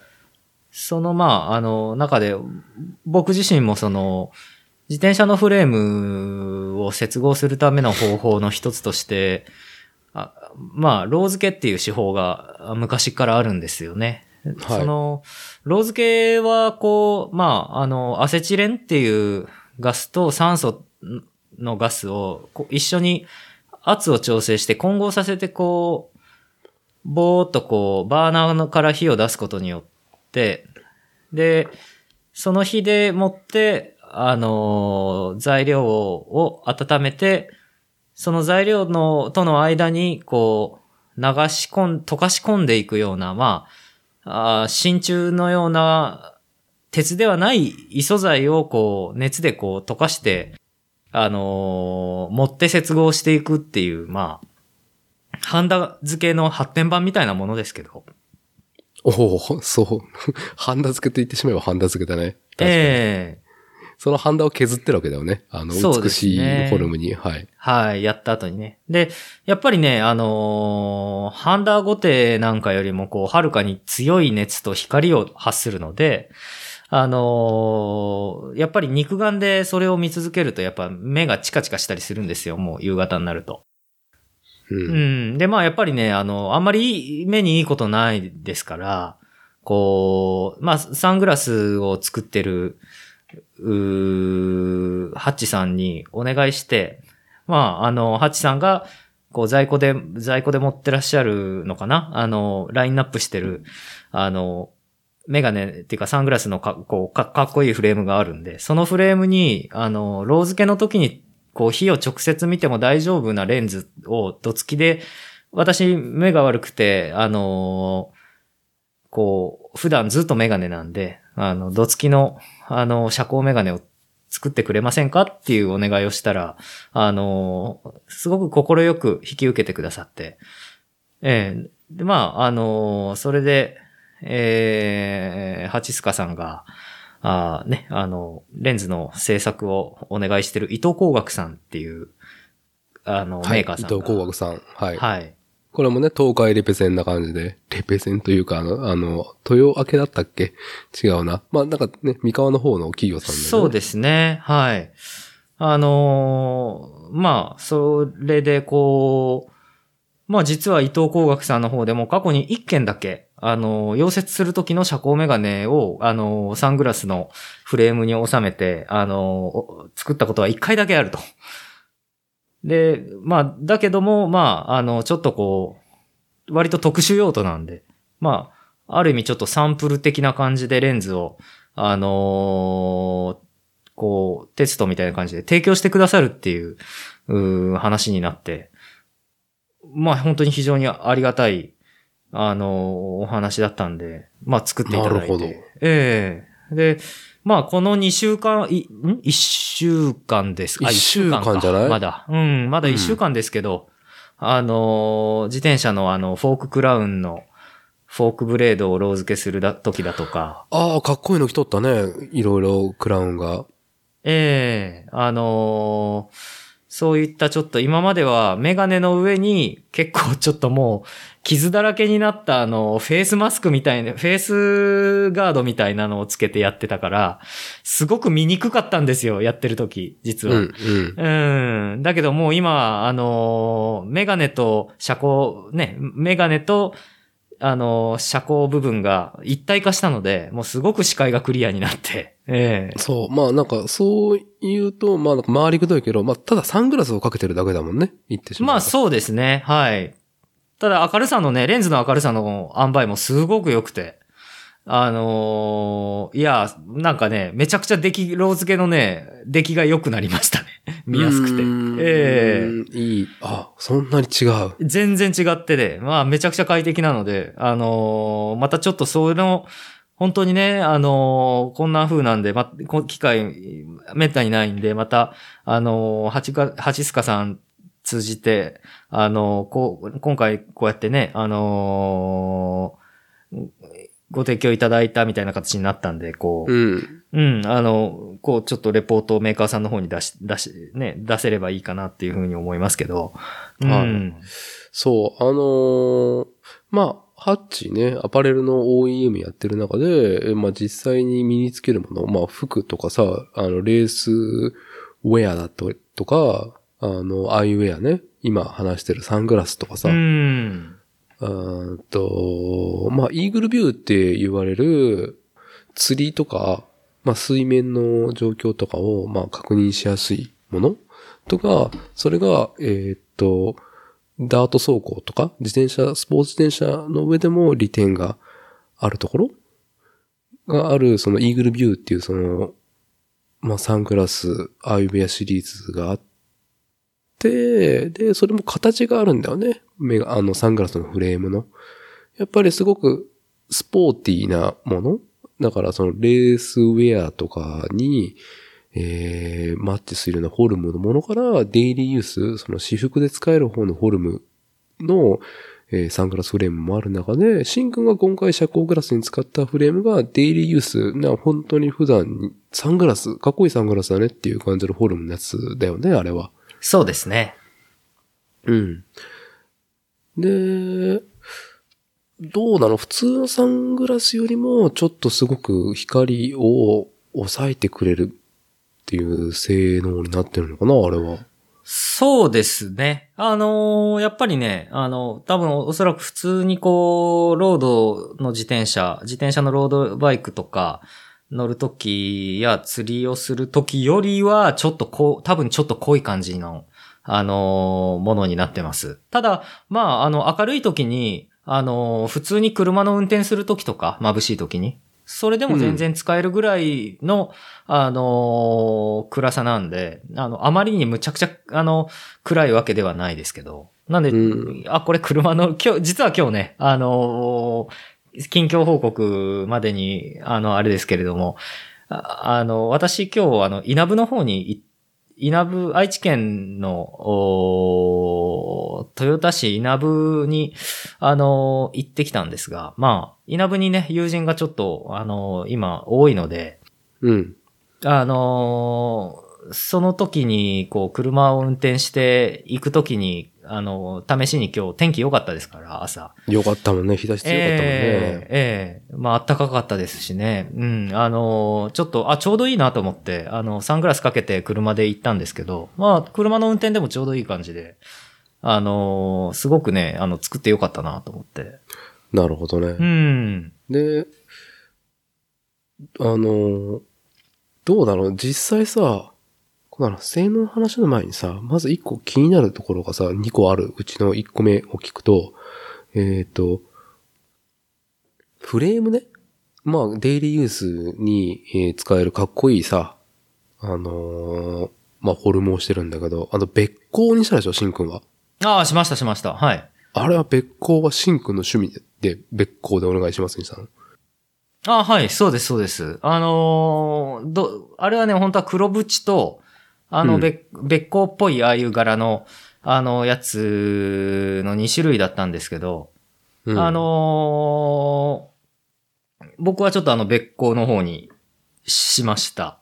なるほど。うん理由、理由は、まあやっぱり、あのー楽しく制作してるんで、ちょっとね、あのー僕は実は結構普段は、あの透明なメガネしてるときは、じ結構黒縁な人なんで、黒縁メガネな人間なんですけど、うん。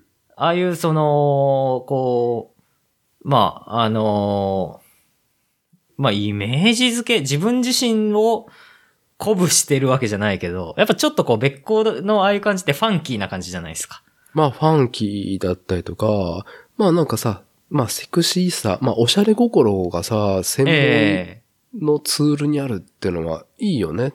そうなんですよね。やっぱりだから、ロー付けするときってこう、重要な作業の一つですんで、うん。ええあのーまあやっぱり気合い入れてやりたいわけで、うん。はい。なので、その、あれですね、もうね、あの、あなんていうか、うん。あの、レディートゥロックっていうことで、ちょっとこうあの、普通の、あの、黒縁じゃなくて、ちょっとこう、浮かれた感じにわざと、し、したって感じはしますよ。うん。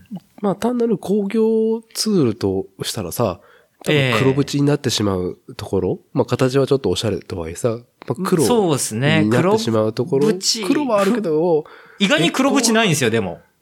あ、本当に？黒縁もないんですよ。うん。だから、やっぱりね、すごい、あのーそれ用のね、遮光メガネって実はあったりするんだけど、工業関係のやつで。あんまりやっぱりかっこいいフレームのものないわけで、色もやっぱりね、色もよくわかんない赤色とかだったりして、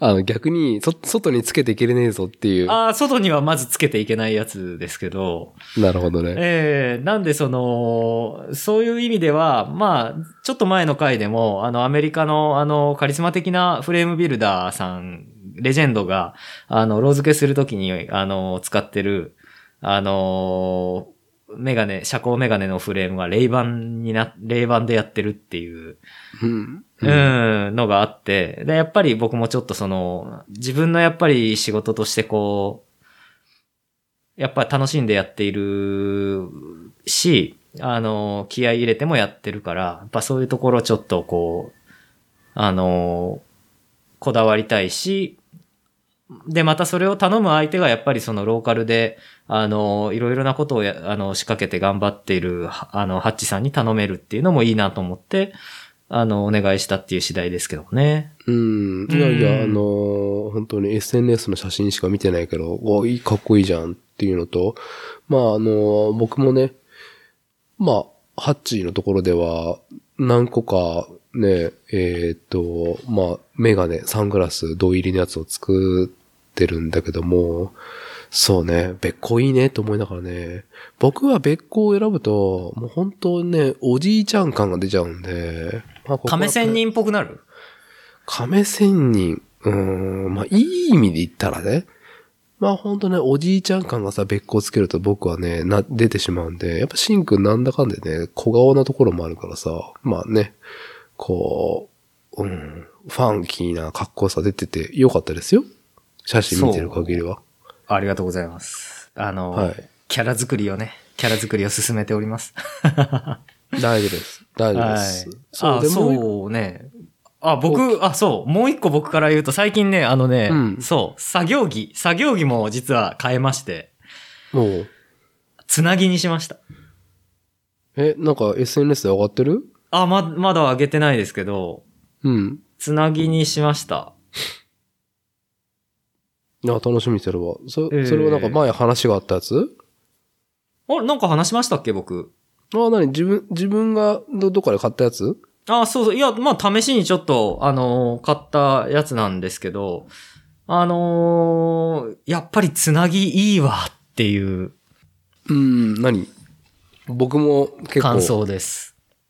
つなぎの仕事は自動車の整備士だったりとか、まあその他で来てる機会あったけど、ど、どういう利点がありますか？つなぎは。えっ、と、あの、気使わなくていいってことですよね。綺麗に、綺麗っていうか、あの、やっぱり膝ついたりたましするときあるんで、うん。で、そう、膝ついたりしたりするときあるんで、どうしても、こう、まあ普通のジーンズ、ジーンズってすごく便利な、あのパンツで、作業もいけるし、別に日常生活でも履いてていいわけだから、あの今まで結構、こう、その作業、作業と日常のシームレスにずっと一緒に履き続けちゃって、あのうわ、しまった、ここまで汚すつもりじゃなかったのに、みたいな時があるわけですよ、ジーンズだと、作業の時に。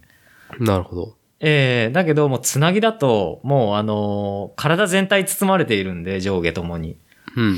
うん。あの、気候で、しかももう完全にこれは作業場でずっと作業するときに着る、作業するときにずっと作業場でこう着る服であるってことが運命づけられてるから、あの、もう汚れ気にしなくてできるんですよね。は、あの、き着ることできるんですよね。いやー、そこね、線引きね、しっかりしてあるといいよね。そうですね。まあ、スイッチも入、自分自身スイッチも入るし、あとは、あの、あれ、やっぱりね、け削る、金属削るんで、こう、鉄の、こう、あのね、よくね、僕ね、手のひらに、あのー切り子が刺さってるんですよ、よく。いやー、鉄の加工業はね、さすがにね。えで、まあ、割とさ刺さって取れなくなって、なんか、そのまんま、あの、僕の体に、の、皮膚のあの、表面にずっと留まってる切り子が、今も人差し指に 一個あるんだけど、あの、この切り子がね、やっぱね、この切り子がやっぱね、あの、悪さするんですよ。普通の、あの、ジーンズと、あのこう、上着着て、上下セパレートした服だと、隙間に入ってくるんですよね、その切り子が。はあ、なるほどね。で、なんか休憩して、したりとかして、うちの中入ってきた時にチクチクして痛いわけですよ。うん。その点、あの、つなぎはやっぱり、あの、中に入ってくる変な隙間がもう首元ぐらいしかないわけで。うん。なので、こう、あの、そういう変なチクチクから解放されたんでね、調子いいですよね。うん。なるほど。なるほど。うん。まあ、つなぎが調子いいよっていうのと、話をさ、あの、遮光グラス、アイウェアの話に戻すけど、そう、あの、まあ、別個を選んだ点、デザイン性を選んだところが気になったのと、まあ、肝心要のさ、どうだろう、見え具合のところをちょっともう少し詰めて聞きたいんだけど、えっ、と、既存にあるっていうか、シンくんのその前の状態っていうのは、えーっと、やっぱりさ、こう、遮光、光を防ぐっていうことは、まあ、視界を暗くするっていうことなんだけど、他の状況も見えないとさ、調子悪いわけじゃない？えそれはもう、どう、どうなの？もう比較して、今回のこのハッチに頼んだ、あの、伊藤工学さんの遮光グラスにして。そうですね。あのーうん。これはね、いすごくし視界が広いです。広広くなりましたよ。前はやっぱりメガネに、メガネをもともと作っているところに、ヘルメットみたいな形の、あのーシールドを、カパッとこう閉じるシールドをしてたんですね。で、そのシールドも、こう、実は、あの、もう、10年前にアメリカ、もう今年で10年ですもん。10年になりますもんね、おそらく。10年前に、アメリカで、えー、こう、テキサスのヒューストンで、テキサス州のヒューストンでお世話になってた、あの、アンノーラさんのお家にいる時からもう、いる時に、あの、ヒューストン市内の、あの、溶接関係の道具の専門店で買った、あの、遮光シールドなので、まあ、なかなか長年使ってるし、ある意味思い入れもあるよね。その当時まあ、買ってきたってことは。そうですね。はい。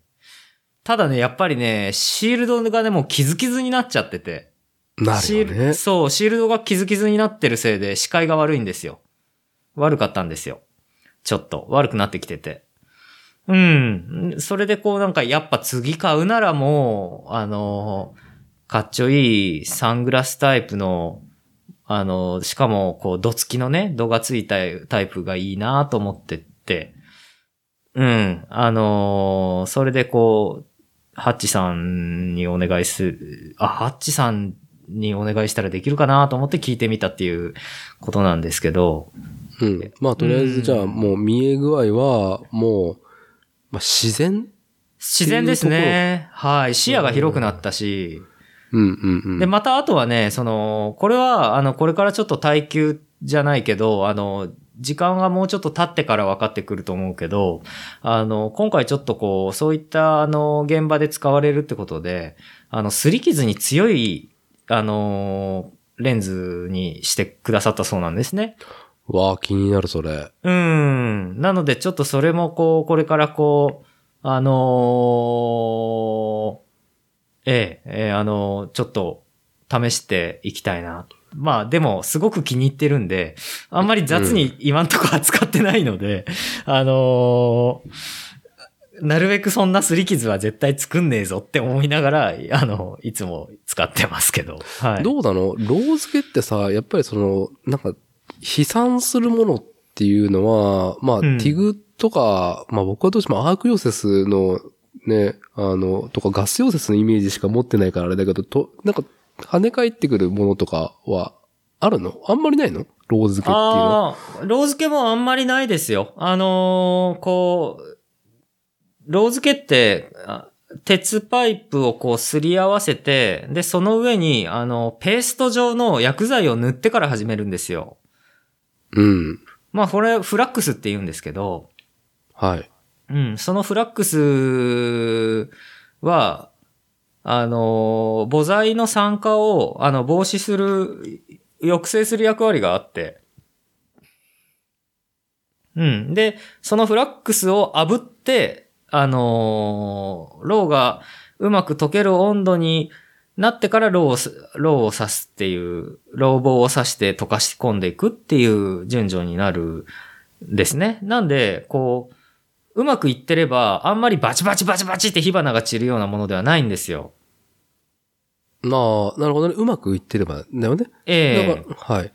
あのーこう、そ、そういう、うまくいってる、で、逆にうまくいってないっていう時は、どんな風かっていうと、その、あれですね、こう、ロー付けする前の段階で、フラックスもつけるその前の段階で、あの、こう、すり合わせる、パイプとパイプすり合わせるときに、あの、こう、表面の細かいゴミを、まあ、パーツクリーナーで拭き取ったりとかして、きちっと、あの、してから、フラックス塗って、あの、あの、火をつけて炙り始めないと、あの、不純物みたいなものがこう、表面にあった状態だと、それがやっぱりバチバチって、バチバチっていうか、パ、まあ、パチパチってこう、弾けて、あの、飛んでくることはあるので、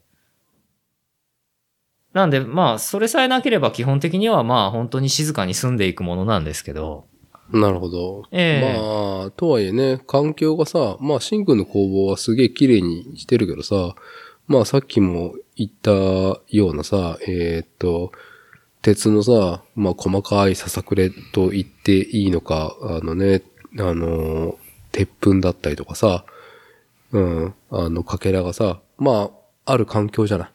そうですね。あのーまあ、うちはやっぱりそれほどむちゃくちゃあのたくさん、あの、重い切削をするわけじゃないんで、あのだ、よっぽどですけど、やっぱりこう、あの、重切削するところとか、あの、細かい切り子が出る仕事を常にしてる作業場っていうのは、空気中に、あの、待ってるらしいんですよね。どうしてもね。うん、その後ね細かい鉄粉が。はい。うん我々、メガネ男子、メガネおじさんはさ、メガネにさ、ついてさ、ええあちょっとメガネ汚れてんな、つってさ、こう拭くとさ、うんまあね、ヤスリがけしてしまうわけじゃん、結果として。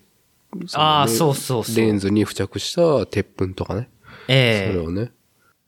な、ま、なんで、あの、ハッチさんもいつもあの、自転車のレース会場で、あの、一緒に話してる友人が、サングラスがなんか埃かぶっ、サングラスがなんか埃かぶったなーみたいな感じで、あの、自転車のレーサージャージでこう、あの、ふきふきするところを見て、ハッチさんは、やめてーって心の中で叫んでる。やめてーってね、本当ね。で、いそれね、ちょうど言ってました。うちの作業場に来た時に。ねえそのさ、ガラスはさ、まだ傷に強いけどさ、プラスチックなんてすぐついちゃうからさ、うん。まあでもその、伊藤工学さんが、えっ、と、その、な、なんていう漢字だったか忘れたわ。専門用語あるんだよな。えっ、と、ぼ対防塵じゃなくて、えっ、と、傷がつきにくいんだよね。ええまあ、対摩擦とかそういうあれだと思うんですけど、うん、うんまあ、今のところは僕は、あの、なんかめっちゃ気に入って使ってるから、あの、あー、て、鉄粉ついて視界悪いなとかってなったら、あの、まず、あの、ちゃんとお行儀よくコンプレッサーでバーって飛ばして、で、あの、その後、あの、水道に持ってって、あの、水水道水、蛇口ひねってジャーって流して、で、その後ティッシュで拭くっていう 風にしてつ使ってますけど。ね、夜笑いしてくださいっていうね。本当にええ怒りついてたらっていう。そうね。いやさ、僕の家業もさ、あーんと、石材、石を扱ってる仕事で、まあね、まあ石加工したりとかさ、ぶん殴ってるとさ、もう石のかけらがさ、もうすごい勢いで飛んでくるのよね。うん。だかあら、ーそう、ボ粉塵みたいいな、粉塵みたいなのも起こるでしょ？それ。多分。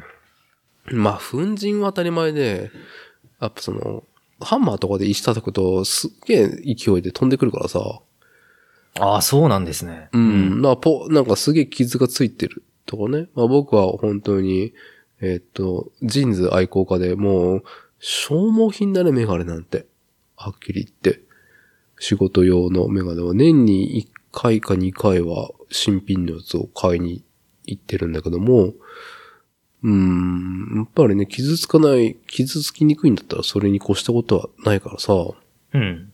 うん。すごく僕も仕事的にそれ、ね、あのー耐久性が強いレンズって気になりますっていうところで、まあ、ちょっと今回の、えっ、と、収録会を公開するときの、うーんと、バイオというか、まあテキストにちょっとリンクを貼っときます。このハッチのところをね。今。その、そのまますぐ変えるわけじゃないけども、まだテスト段階っていうかね、トライのものだからさ、シンくんが使ってる遮光メガネは。ただフレームはね、ハッチで今扱ってるところのやつだから、まあイメージが伝わるリンクを貼っときますと。うん。あの、すごくね、あの、調子がいいし、あと、まあ、あの、せっかくなんでってことで、あの、僕の日、普段の作業使いの、あの、クリアの普通のメガネももう一個作ってもらいまして。はい。いやーね、さ、やっぱメガネはさ、いろんな要素がさ、ある中で、うんフィット感ね、うん自分の、その、ええね、あの、耳とか鼻の周りにさ、うん、うん、うん。おそれ完全、俺も持ってるよ、それのサングラス。あ、そうなんだ。あの、うんこれ、レンズが大きいんで、今、伊達さんに、あの、この間作ってもらった、遮光メガネじゃない方の、あの、フレームのものを見せてるんですけど、あはのーこれもね、結構レンズが四角くて大きいので、い。はい。あのーパイプを切ってくっつける過程で、やっぱりさっきの伊達さんの話じゃないですけど、やっぱね、うん飛んでくるんで、目に向かって。やっぱ危ないですから。はい。うん。なんでレンズが大め大きめのこういう、ハハッチさんのところのやつを使ってますね。うん。うん。はい。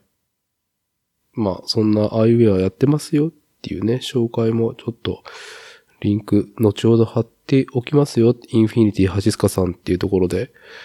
えー、っとね、これさ、我々 DIY 原理主義者としてさ、うーんと、いろいろ手仕事をしてるわけじゃないですか。僕はいもシンくんもね。あーんと、仕事なり、趣味なりで。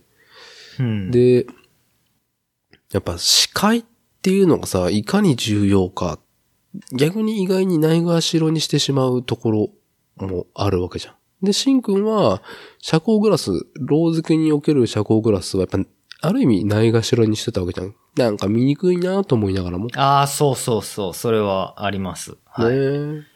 あのー僕は喫水のメガネ男子なんで、もええ。う小学生の頃から、小学生の頃からはもうずっとメガネだったんで、うん。メガネの視界に関してはやっぱもうね、ある意味もう、うるさ型なんですけども、うん、うん。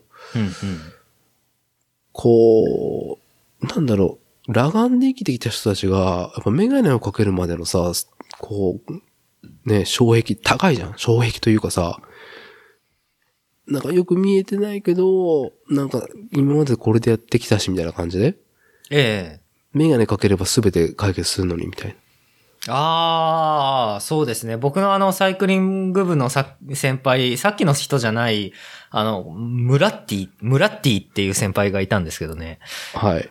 ムラッティ先輩はね、まあ、めちゃくちゃ面白い。この人はね、あの、めっちゃ面白い先輩で、あの、いや、まあ、も、さっきのモッキーさんも十分面白いんですけど、その先輩はね、目、その先輩もね、目が悪くて。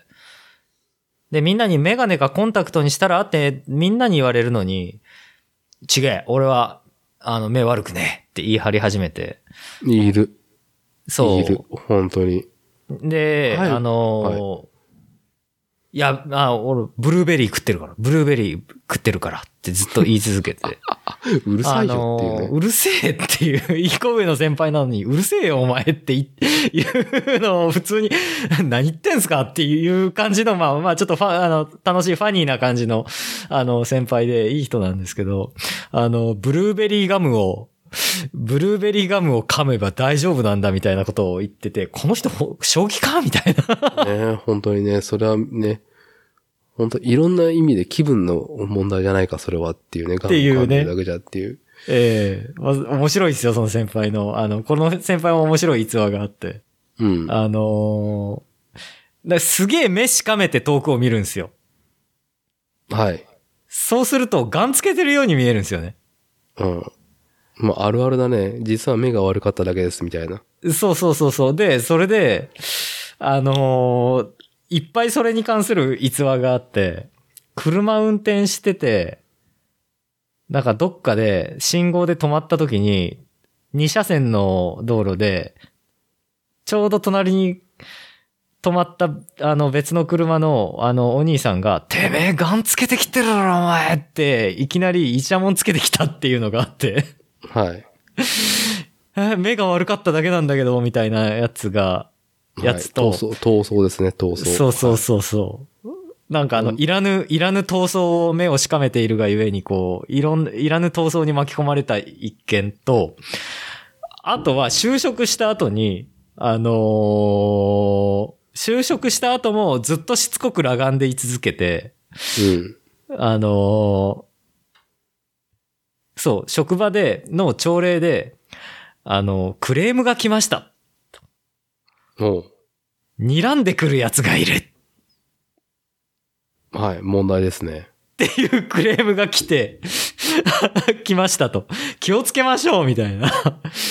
あの、のが朝礼で出て、あ、俺だみたいな。いやーね、その、俺だっていう自覚があるんだったらね、ほんと改善し、えーっと、自らのスペックをね、あのー持ってるもの、ね、そもそも持ってるポテンシャルを活かす状態にしてくれよっていうね、その、メガネをかけることによって、ってね、視界をね、視界をちゃんとね、あの、良好な状態にしてっていうね、その改善ができないこと自体も問題じゃねえかっていうところもあるんだけど、そうですね。その先輩はね、ここ結構いろいろね、こう、あの、伝説を残すタイプで、もう本当に、まあ、どっちか言うと本当修学旅行、修学旅行のバスの中で、あの、うんち漏らすタイプですよね。うんいや、全然視力が悪いのと関係ないとこ来たね。関係ないけど、なんかそういうことをやらかすやついるじゃないですか。はい。絶対に。まあそういうタイプですよ。本当に。もうね、あの、やらかすタイプ。もうね、その先輩もさ、いい年になってさ、それがね、あの、改善されてることを切にね、祈るっていうことで、まあ心配を通り越して、まあもう近寄りたくねえな、そういう人とはっていうぐらいのレベルにね、年を取ってくるとなってくるからさ。なるほどね。いや、面白いと、今はね、もう、今となっては面白い、あの、思い出ですね。はい。もうい、でもね、なんかもう今はメガネかけてるはずです。はい。よかったです。えそう。で、まあ、近眼もあるけどさ、特に我々初老はさ、もう、老眼？え。ああ。と、あと、ピントの相方の、その、遅延？全然ピントが合わないのね。やっぱ暗いところから明るいところに行くと、全くそのね、目がついてこないっていうかさ、うんあの、ブラックアウトするとホワイトアウトするみたいな感じになるんだけども、うん、うん、うん。要はさ、もう、劣化してるわけですよ。生命体として。初老の我々は。うんで、これね、まあ、私はこのポッドキャスト番組で、まあ、作るをテーマにしてるっていうので、延々とプラモの話してるんですけども、ああ、プラモ。はい。プラモは辛いなプラモね、うん今から話すことの最初に結論を言っておきます。はい。はい。あの、とりあえずルーペを買ってください。LED ね、照明付きのルーペああ、はい。買ってください。で、なおかつ今からコンテンツの話をすると、例によってお世話になってます、ニッパー .com さんの、本当に毎晩3つ上がる記事で、もうね、あくまでも、その、なんだ、内に向かっていく方向じゃなくて、外に向かって模型プラムを作るをテーマにされた、あの、えー模型メディア、プラモデルメディアっていう枠を外れた、あの、広いレンジのその楽しみ、うんと、エンジョイを提案してる、あとメディアなんで、ぜひニッパー .com さんを見て、ビビッときた記事にある、その、なんだろう、工作というか、えーっと、提案を乗っかって、一個プラモを買って、道具を買って、いろいろトライしてもらいたいな。もうニッパー .com 眺めてるだけでも面白いし、それの数ある中の一個を自分に合ったものをね、まあガンプラでもいいし、カーモデルでもいいし、戦車でもいいし、戦闘機でもいいし、なんかね、マッチしたものをさ、チョイスしたプラモを作ってもらえばさ、多分倍面白いと思うメディアなのね。でね、本当に、あの、司会？多分ね、プラモをやるとか、なんか手仕事をやる億劫さ、特に、初老を前に、初老を迎えた人たちのポイントは多分司会だと思う。ああのね、嫌になる理由はね、ああいう、その、細かいことになってしまうから、もう、視界でしかないと思うのね。あと、明るさね。あ。あルーペといえば大きくなるっていうのがイメージつくと思うけど、それだけじゃなくて、なんだろう、僕はルーペね、3つ買ったんだよね。なんだかんだ。あ。うん、うん、うん。で、今決定版で使ってるのは、もう Amazon の多分中華かどっかの、なんかよく知らないメーカーの、うん、うん。どうだろう、直径15センチぐらいかなのレンズのルーペ？はい、はい。で、その円周上に LED がついてるタイプね。へえ。だから、豪華な感じですね。豪華な感じに照らしてくれるわけですよ。ええ対象物をね。うん、うん。で、まあ、もうこれがないとできないって感じ。もう僕は144分の1のプラも、プラも全部だね。ガンプラも小さいそのフィギュアもにしろ。うん、うん。本当にプラモデル気になるって人は、ルーペをまず買買おうよね。特に我々おじさんはっていう。ああ、なるほどね。うん。これは本当にね、えっ、と、シンくんが、その今話してた、その視界が良好になって、うん、仕事のストレスが減ったとか、あのーなんだろう、効率上がったっていう話に通ずるところで視界が肝だからさ。うん、うん。で、まあ、僕もちょっと今週、なんか、しんどかったんだけど、まあ、仕事もそれなりだったんだけど、やっぱ花粉、現場仕事とかさ、花粉にさらされながらさ、うん。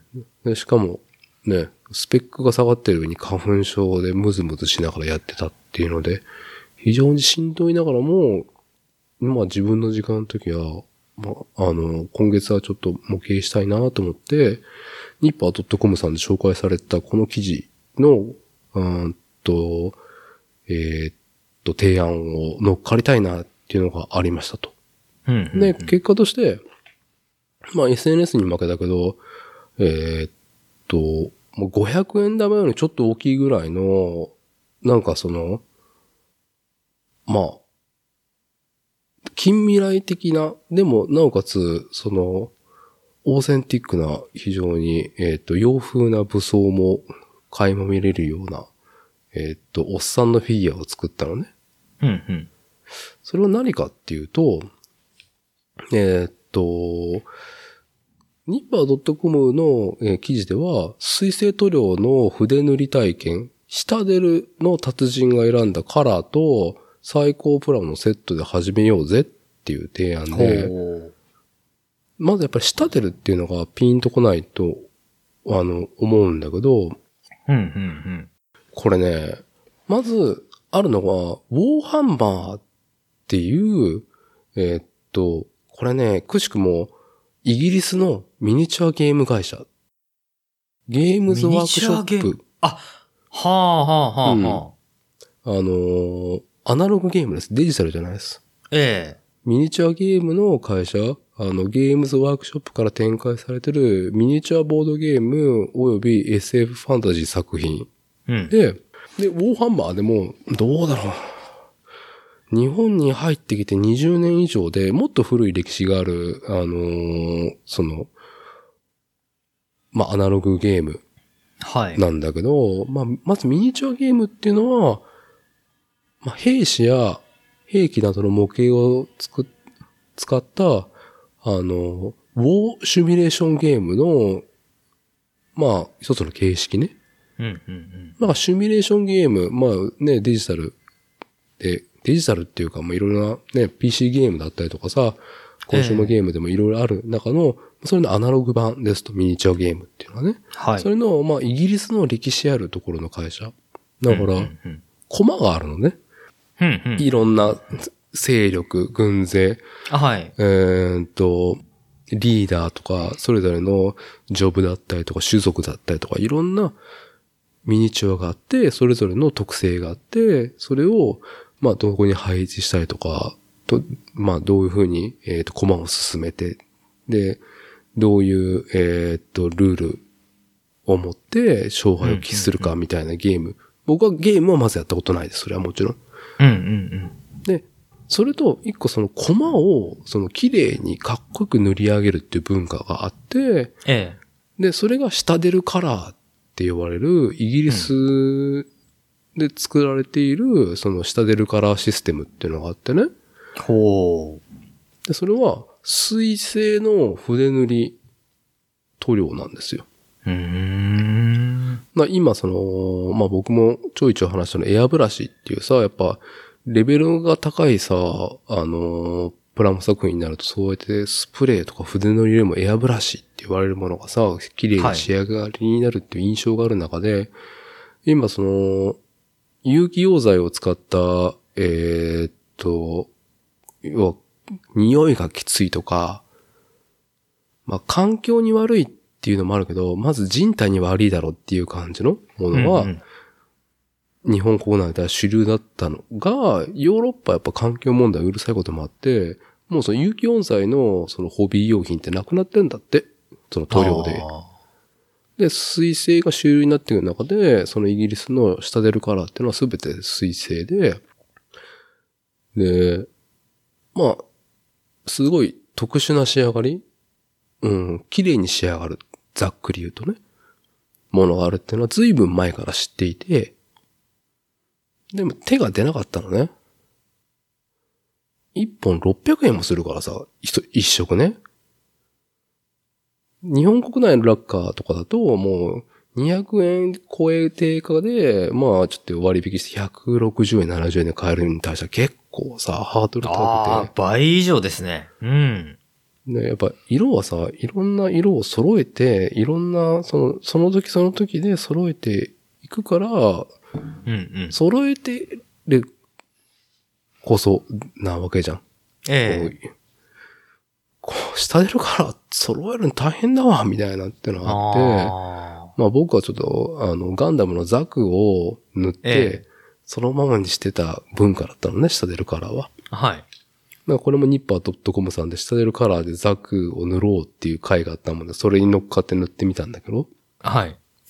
でも、下出るカラーシステムの真骨頂は、やっぱりこのウォーハンマーっていうミニチュアゲームの、えーっと、その、ミニチュアを塗ることに、にまず、えー特化した塗料っていうので、で、そのね、えースターターセットみたいなのが発売されたから、それを買って、えーっと、塗ったわけなんですよ。ちょっと500円よりもちょっと大きいかなぐらいのフィギュアをね。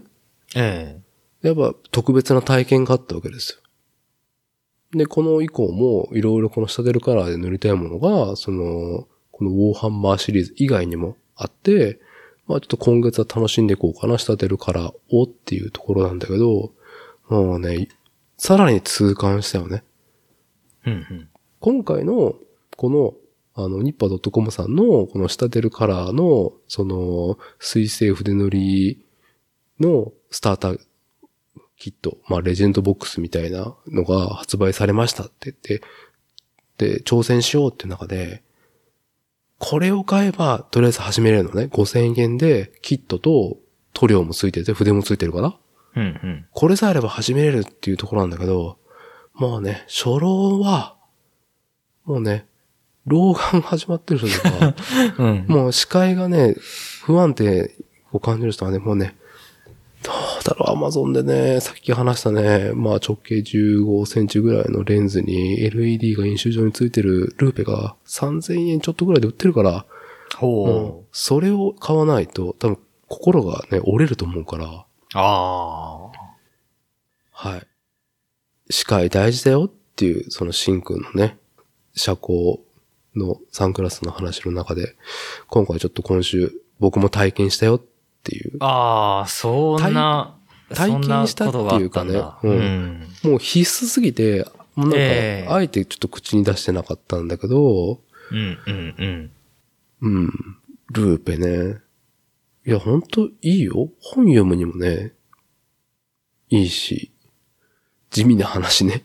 地味な話、ほんと。いや、まあ本当そうですよね。その、えうん、あのー本当そう思います。やっぱり、これあのーまあ、僕の親戚の話になるけど、うんやっ。ぱりね、もう本当80、90近くなってきて、あのーもうとにかく本を読む、あのー親戚だと、やっぱりね、目が見えなくなるともうみ読めませんからね、本が。ええあのー視界はね、大事ですね。僕もね、ついつい夜寝る前にね、スマホを見ちゃったりとかね、部屋暗くした後にね、しちゃうんだけど、まあ、まあね、予防も大事だけど、うん、まあ今ね、本当に Amazon とかで、いろんないいものがさ、しかも価格がね、手に取りやすい価格でさ、提案されてるわけだからさ、うん、うん。いやもうメーカーとか忘れちゃったけど、このルーペ。今言った話聞いて、なんかね、良さそうなやつ一回買ってみてっていう。もう全然違うから。もういろんなことのモチベーションが変わるからっていうね、家に引きこもってなんかする上での。うん。はい。ルーペ。いいよっていう話。おすすめ。っていうか、視界をクリアにするのはマジで大事っていう、はいそういう、ね。あのはい。まあ、DIY 原理主義がね、このポッドキャスト、えー聞かれてると思いますんで、ああ、本当やっぱね、でもね、DIY 原理主義、ね、本当に DIY して、もう自分の天才性にね、自己肯定、ライジングするっていうのをね、推奨してるこのポッドキャスト。いや、ライジングしたわ。この、ウォーハンマー。ああ、ウォーハンマー 40K のね、なんだったっけな、名前。なんかね、セットがあるんで、はい。あぜひ、ニッパー .com さんチェックしてもらってくださいっていうのと、面白いからね。あの、塗料全く匂いしないから、うんなんか僕は夜な夜な子供を寝かした後、あの、妻と並んで、まあお互いのパソコンでなんか見たりとか、うん、作業したりとかする中で、僕は横で、今週は、うん、プラもやろうとかいう中で、やっぱね、有機溶剤のものは使いにくいわけじゃん。うん、うん。もう全然気にせず使えるからね、もうほぼ無臭だから。ああ、それはいいですね。うん。こう、ね、同じ空間を共にするということもできるわけでね。そうそうそう。うん。まあだからね、ちょっと自宅の環境上さ、プラモはっていう思ってる方、ちょっとこのね、仕立てるカラーっていうのもね、あのーどうだろう、エアブラシに比べたらね、投資も少なくなると思うからさ、う。うんん、何をもって少ないかは、はちょっとまちまちだけど、まあ、まちまちですけど、いい、いいですね。それはうん選択肢が増えるということですからね。うん。あとね、やっぱね、もういちいち、やっぱさ、違う文化を触れてる感じが楽しいよ。やっぱイギリスから来てるからさ、はい、はい、はい。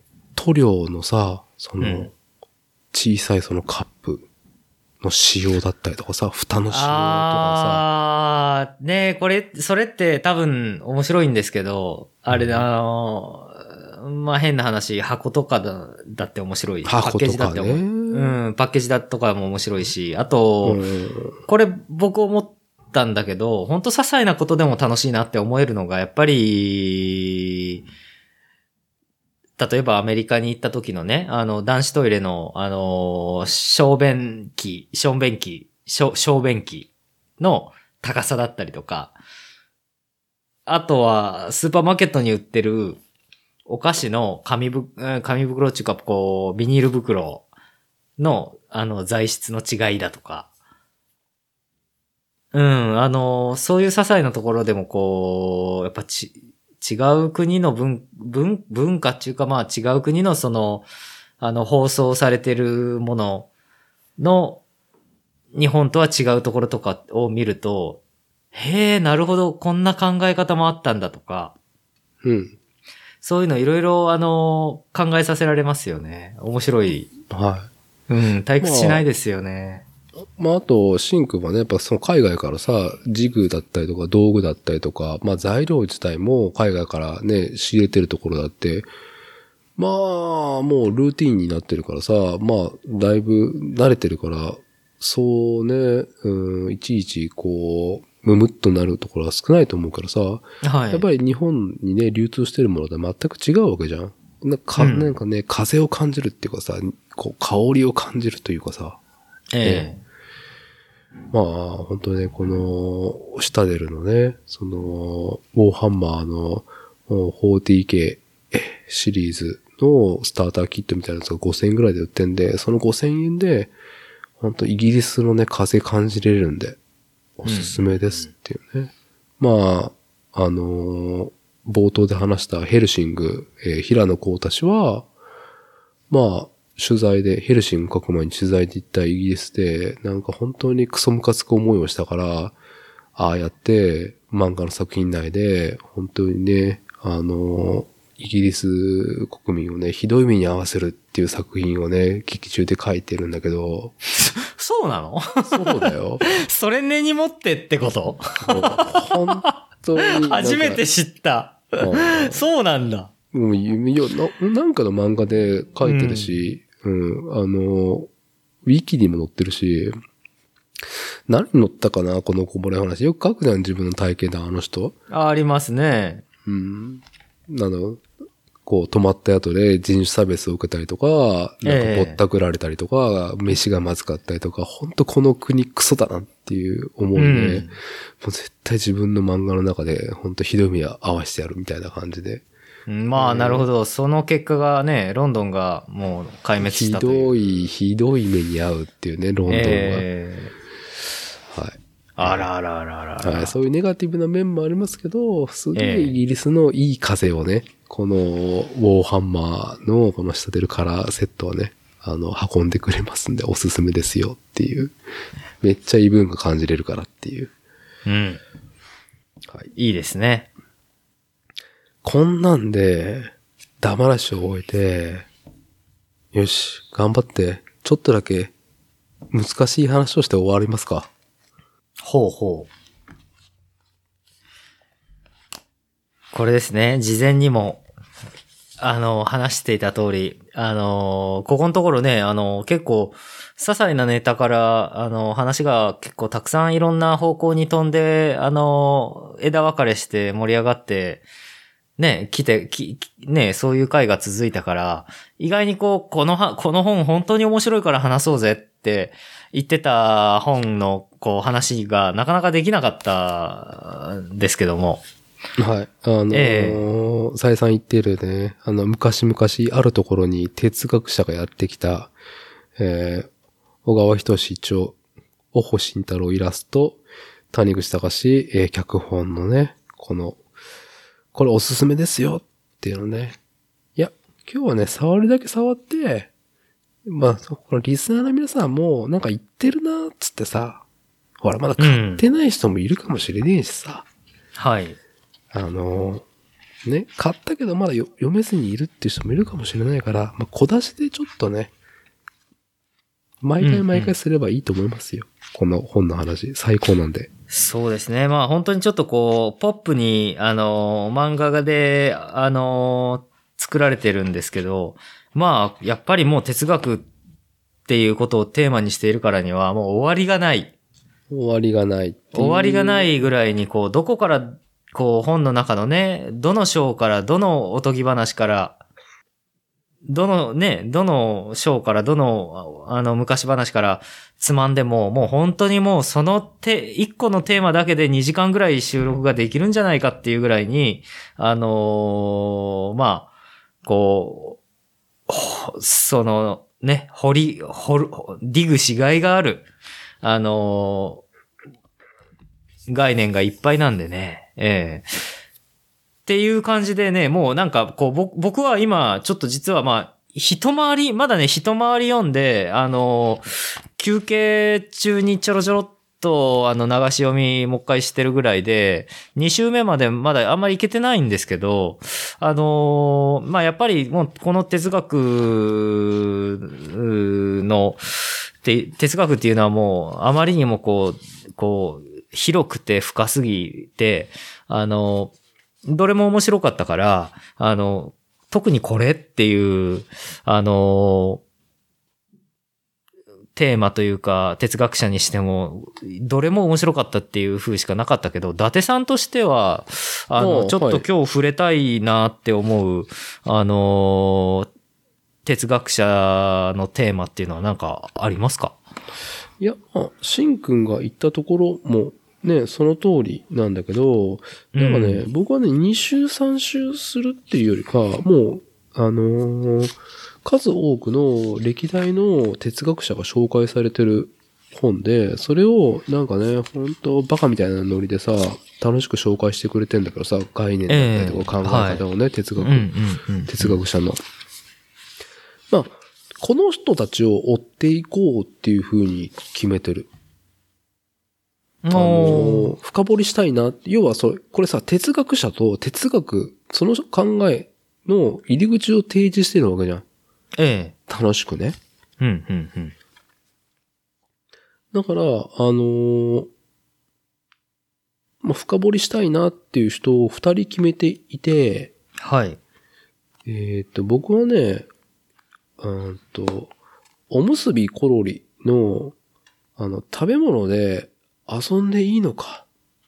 っていうね、ほんとおじいさんが、おにぎりもう一回転がしたいわって、ね、本当に、でも食べ物で遊んじゃうって迷ってる中で、哲学者、えーっと、これはフランスの哲学者ですね。あの、20世紀の。ロジェ・カイヨワがやってきて、遊べばいいじゃないか、つって。転がすんだ。ね。遊びこそ人間の本質だ、つ。ああ。これね、ロジェ・カイヨワさんは、えーっとね、これね、すげえこの人のことを引用してるものに僕は出会っていて、えーっと、この人は、まあ、ね、遊びこそ人間の本質であり、まあ人間の進化は遊びと共にあるっていうね。そう、原理原則は遊びにあるっていう、それが人間らしさっていうことを提唱してると思うんだけど、はい。えーっとね、この人、オランダの歴史家、ヨハン・ホイジンガによる名著、ホモ・ルーデンスの考え方を、まあ、受け継いだっていうか、まあ、さらに深く紐解いてる、その流派なんだよね。ええ。そう。だから、歴史を経て、えっ、と、哲学者って、ある種の哲学を、なんだろう、肯定、否定しながら、独自進化させたりとか、消化させてると思えるのが、この本を読んで感じるんだよね、やっぱり。うんうんうん。繋がってる人たちいるもんね、やっぱ哲学者同士で。いますね。うん。うん。はい。で、このね、あの、ヨハン・ホイジンガのホモ・ルーデンスと人間と遊びっっていうさ、あの、考え方？まあ、さらにそれを、えっ、と、分解し、哲学深めてるのが、このロジェ・カイヨワなんだけど、もうホモ・ルーデンスってすぐピーンと来たのが、もう小島秀夫監督なんだよね。小島秀夫監督って言ったら、えーっとですね、あの、小島プロダプロ、小島プロダクション、えーっと、メタルギアとか、スナッチャー、ポリ、えーっと、ポリスノーツ。まあ、もう、一昨年、一昨年のタイトルになってしまうか。えーデス、デスストランディングっていうね。ああ、僕メタルギア、その中ではもうメタルギアしか知らない。いや、全然全然。あの人の作家性とか、監督の作家性がすごく強いし、小島秀夫監督の独自の哲学っていうのがあるんだけど、ずっとそれは、えーっと、変わらずね、どうだろう、もう、三十何年は変わらずその哲学でやってきてると思うんだけど、小島プロダクションっていうのが、まあ、独立してね、コナミから独立して、2015年に立ち上げたのね。で、まあ、ゲーム及びいろんなものをそのアウトプットするスタジオを作ったんだけど、そこのマスコットキャラクターがルーデンスなの。ほう。へえ。で、うん。それは、まさに今引き合いに出した歴史学者ホイジンガが提唱したホモルーデンス。まあ遊ぶ人って意味なんだけどさ、うん、が元になってんの。うん。うーん。で、ホモルーデンスの、って何？っていうのは、人間の活動本質は遊びであり、それこそが文化を生み出すっていう考えが、えーっと、まさにゲーム及びそれ以外の提案をしていこうっていう小島プロダクションを表現する上でもうあまりにも適切だったからっていう。うん、うん。だから、小島プロダクションが一番最初のゲームタイトル、デス・ストランディングは、ルーデンスっていうのがテーマになってるから、テーマっていうかね、まあ、こう要素として出てきてるから、すごくね、その、小島秀夫監督の哲学の一つとして、芯になってるところが、この、ホイジンが、やっぱゲームを作るっていう、その、なぜゲームを作るの？なぜこのゲームはこうなの？っていう一個の指針が小島秀夫哲学であり、そのルーツっていうか、引用元の一個がホイジンガであり、そのホイジンガを、まあ、ずっと、えーっと、いろんな哲学者が擦ってるわけなんだけど、その一人がこのロジェ・カイヨワが、この昔々あるところに哲学者がやってきたっていうところ。まあ、うん一人のホモルーデンスの語り部として立ってるからさ、うん、うん。すげえ、腑に落ちるところもあるしね。うん、うん、うん。うん。まあちょっとこれは、これ以上言うのは長くなるんで、また別の機会で、えーっと、このホモルーデンス、およびロジェ・カイオワのその遊びの本質？うん、うん。うん。については話したいと思うけど、で、もう一人いて、この本を読んでて、一番最後の哲学者は、コーネル・ウエストね。うん、うん、うん。これね。あの、こまずコーネル・ウエストは、もう現在、えーっと、存命されてる、あの、哲学者なのね。はい。まあ、その、この人が、その、言ってるのは、やっぱ、その、批判力を、その、養う教育が必要なのと、で、それをもとにしておかしなことに立ち向かっていく、その危険を恐れない勇気っていう二つがね、あのあって、まあそれぞれ、あのギリシャ哲学者の用語を使って、まあ批判力をパイデイアで、行動することをパレーシアっ使ってんだけど、この人の考えって、まさに今の、その、アメリカ。の黒人の人権問題とか、その我々がなぜ、その考え、行動しないといけないかっていう根底にあるものを、その哲学を紐解いて、まあ、哲学者として提唱し、いろんなそのメディアで活躍してる人なのね。うん、うん、うん、うん。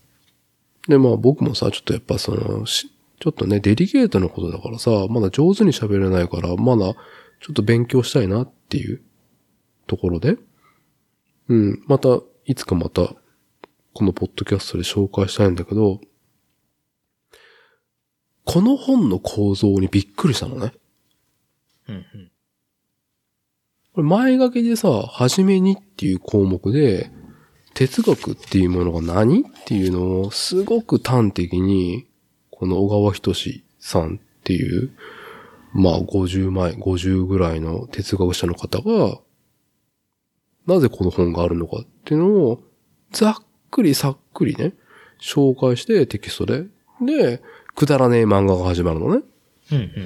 で、これ後書きないんだって、この漫画。あ、この漫画じゃねえや、この本。ああ、なるほど。後書きないわ、これ、みたいな。後書きがないですね、これ。うん。最後作品で終わるんだけどさ。そうですね。最後に作品がありますね。で、あ、なるほどねって僕が感じたのは、そのコーネル・ウエストっていうのは、うん。あの、現存する哲学者で黒人であり、黒人も含めた人種差別だったりとか、いろんな差別に立ち向かってる哲学者の一人であると。で、さっきも言ったように、ギリシャの哲学用語を使ったりとか、その、ずっと哲学として思考されてきたことを、現在に当てはめている、その哲学はさ、その、小難しいものじゃなくて、今まさに、今、地続きで必要なものだっていうことをこの本は提示する上で、コーネル・ウエストを最後紹介してんだなっていうふうに、僕は思ったのね。ああ、この本よくできてるわ、みたいな。だってさ、昔の人の話をさ、っていうイメージじゃん、哲学者とか哲学って。うん、そうですね。まあ、昔の人だけど、たちが言ったことだけども、やっぱり普遍的なことですから、やっぱり哲学っていうものに触れて思うのが、なおさらやっぱり歴史は、まあ勉強とは言わなくても、歴史はやっぱり、勉強に、まあ、歴史をね、楽しく勉強できなかった人は、運悪いなっていうふうに思う。どんなきっかけであれ。やっぱり、あの、どれだけ科学技術が進歩しようが、やっぱり結局それを使うのは人間なので、あのうん。やっぱり昔あったことは、形を変えても今、繰り返してきてるっていうことは感じます。うん。で、そこにはやっぱりね、哲学が介在していて、昔の古代ギリシャのプラトン、プ、ね、あの、プラトンが言ってようが、アリストテレスが言ってようが、今存命している哲学者が言っていようが、やはりね、あのーこう、非常にね、有用なものだと思いますよね、哲学というのは。そう、有用で、まあ、え本当に、この、著書、著者の、あの、小川さん、小川先生は、普遍的っていうのを、の概念を、いつでも、どこでもって、簡単な言葉で、ちょっとひ、要約してんのね。でもそれは、えーっと、ついつい、ついついというか、やっぱ歴史をそういう風にシンクみたいに感じれる人はみんなじゃないからさ。えあ、はい、少ないです。うん。で、それをどう、じゃあ、外に向けて波及させる、遠心力にしていく、伝えていくっていうことをするかっていう上で、さっき紹介したように、この本の最後に、現存して活躍しているアメリカのコーネル・ウエストっていう黒人の哲学者のことを紹介して、で、まさにアメリカの分断の話をしてる中で、要素の一個として、やっぱりその、ね、BLM、ブラック・ライブズ・マターのあの運動っていうものは、どういろんな人が考えて、捉えてるかわからないけどさ、なぜあれが起きるのか、なぜああする必要があるのか。で、ああするには何が必要なのか、必要だったのかとかいうことの根底にあるものを描いてるのね。このサルカニ合戦、フォーエバーで。ああ、そうですね。このサルカニ合戦っていうのは、まあ本当にある意味、あのーまあ、これね、なんか今日すごく偶然、すごく偶然にね、あのーヘルシングの話をしてきて、はで、まあ、ヘルシングの一つのテーマがこう、あの、闘争だと。い。闘争だね。戦争だと。で、まあね、ヘルシングの、まあさっきの漫画の内容に戻るけれども、あの、戦うっていうことと祈るっていうことは同じだと。うん。漫画の中でも出てきてましたね。そうね。ええで、その、あの、祈りの形が戦争なのであれば、お前らは殺し合え。俺も、その中の輪に加わって殺し合うと。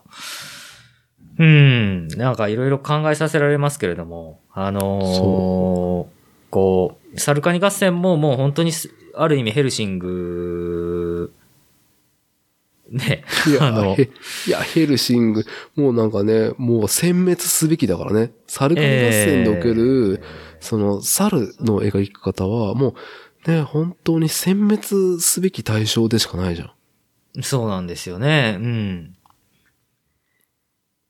もうな、なんかさ、許せるところが全くないわけね。その、さ、猿に対してね。うん猿に対して、管理の立場にしたらね。そりゃそうですよ。うん。はまあそれ考えるとやっぱりその、まあね、あの今、ヘルシングから歴史の話になって、歴史からまあキリスト教と、ね、イスラム教との戦いの話になるけども、あのまあ、リアルサルカニ合戦がね、あの展開されてるわけでね、今現在世界中でね。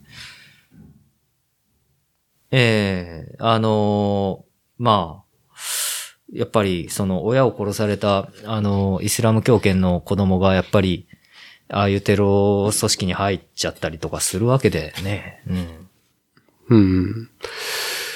だからもう、これね、僕は、この、最後、この本はサルカリ合戦を哲学的に紐解くっていう、まあ、いろんなね、この昔話がさ、あのー桃太郎からさ、おむすび転びとかさ、あの、かぐや姫とかさ、まあいろんな昔話をくだらねえ漫画で、でも哲学の要素を紹介していく中で、えっ、と、それぞれのエピソードのを分解していろんな哲学者が出てって、最後小川さんが、著者が、いろんな昔話を哲学的に紐解くっていう中で、まあすごいまとめ方、端的にまとめてるんだよね、短い文章で。で、サルカニ合戦を哲学的に紐解くと、まあ僕が思っていた、思っている、その、なんだろう、猿。猿をね、もう駆逐すべき対象っていう端的な考えから、ちょっと違う、うんと、し、あ、なんだろう、見方もありますよっていうことをね、書いてあるのが、あーって、刺さったなっていう。なんで、これは、とても僕はね、全く紹介できる気がしないんで、ぜひともね、この昔々あるところに哲学者がやってきた、あの、手に取ってもらえたらっていう、なんかね、いいと思いますよ、これ。この本。うん、本当素晴らしいですよね。あのーまあ、サルカニ合戦の話にしても、まあ、完全懲悪の、要は、まあ、水戸黄門じゃないですけども、うんあ、のー物語と単純に受け取れない部分があるっていう、あのーところもありつつも、まあ、あと、面白いな。さっきあの、伊達さんが言ってたね、あのー哲学者っていうのはお互いに、あのー影響させ、影響を及ぼしたり影響をされたりしながら、あの、お互いの論理をこう交換し合って、それをあの、発案した人と違う人が受け取った上で、それをもう一回違う人がブラッシュアップして解釈していくことで、また、あの、進化していくっていう意味では、あの、まあ、この、伊達さんが最後に紹介したそのコーネル・ウエストに関しても、紹介文で、あの、ね、あの、哲学者ですけど、あの、ラップの CD をリリースしていたりとか、する人なんですよ。うん。で、それ考えると、あのー、ね、もう最近、あの、服部製作所は作業場の音楽が、あの、ヒップホップ、ラップブームなんですけれども、あの、あ、ヒップホップも確かにね、やっぱりその、レペゼンどこどこだとか、あの、まあ、あとサンプリング、音源のサンプリングっていう文化だとか、僕はそんなに全然ヒップホップのことは詳しくないけれども、あの、意外にね、ヒップホップってこう、昔からの音楽をすごく、聞き込んだ上でこう引用して上手に自分らの、あの、音、音楽として取り入れたりするもんですから、あのもしかしたらコーネル・ウエストもやっぱそういうあのヒップホップの文化を哲学者としてもしかしたら哲学、これはヒップホップっていうのは意外に哲学的だなと思いながら自分もヒップホップをやったのかな、ラップをやったのかななんてちょっと完全に考えちゃいますけれども。これはもう、なんかその、我々がヒップホップっていうか、その、ね、ヒップホップっていうのはその、あくまでも黒人文化の一個のさ、方向性であり、そこにはいろんなね、そのラップもそうだけど、DJ だったりとか、グラフィティがあったりとか、いろんな要素があるものをまとめてヒップホップっていう中で、ええその黒人のね、その、まさにエネルギー、その、うん、もう自ら、その考え、行動に移したアウトプットだと思うのね、まさに。だからそこにはやっぱり哲学があり、それをね、言語ができてる人だと思うのね、哲学者としてコーネル・ウェストは。うんうん。ね。うん。まあ、そこはやっぱりね、ちょっとね、これで、この本を読んだだけじゃやっぱりね、ちょけてるからさ、ちょっとより深掘りしないとダメだなーってのがあるある中で、僕が知ってる中で、あの、ラップの内容で、あの、ハーバード大学の、あの、教授だったけど、あの、学長と喧嘩して辞めたっていう、その、なんだあのラップはつって学長に言われて、白人の学長に言われて、うん。うるせえよみたいな感じで、喧嘩別れして。うん。あの、大学辞めたって胸を張って。で、そこはもうなんかその、権威があったわけじゃん。ハーバード大学のあれだよ。もう哲学学者としてね、ね、教鞭振ってたわけだからさ、地位があったけども、それをね、もう胸を張って捨てるっていう。そうですね。これは難しいですね。あの、コーネル・ウエストをそのポストにつけてた上司が要は白人だったっていうことがあると、やっぱり白人の人たちが、あの、対面として彼をそのポストに、あの、つけてた対外的な体、ね、体裁を取り繕うためにっていう邪推もできるわけですからね。もういろんな要素もね、あるからね。これは、なんかね、全く、その、ウビキとか、ちょっと掘ったぐらいじゃわかんないから。ああ、わかんないでしょうね。もう本当に、これはね、もうことはもう本当に複雑回帰、地味猛量でね、あの、危機開会でございますね、本当にね。うん、はい。なんで、まあちょっと、まあね、なかなかね、プランもやってると、この哲学者の深掘りもなかなか進んでない中なんですけども、まあ、コーネル・ウエスト、マトリックス2と3に出てるっていうからさ、みんな、マジかよマジマジかよってし、え、マジ？みたいな。え、どこ？みたいな。俺もう一回マトリックス見なきゃいけねえじゃん、これっていう。面白いですね。見た、見たけど、すげえちょい役だって。うん、でも面白いやと思って。全然て哲学者、哲学者っぽいことなんか何も言ってなかった。ただ、ただ権力、権力、権力側だったなんか、もう評議会のなんか、うん、もう、なんか命令は絶対だぞみたいな日本語訳がついてて。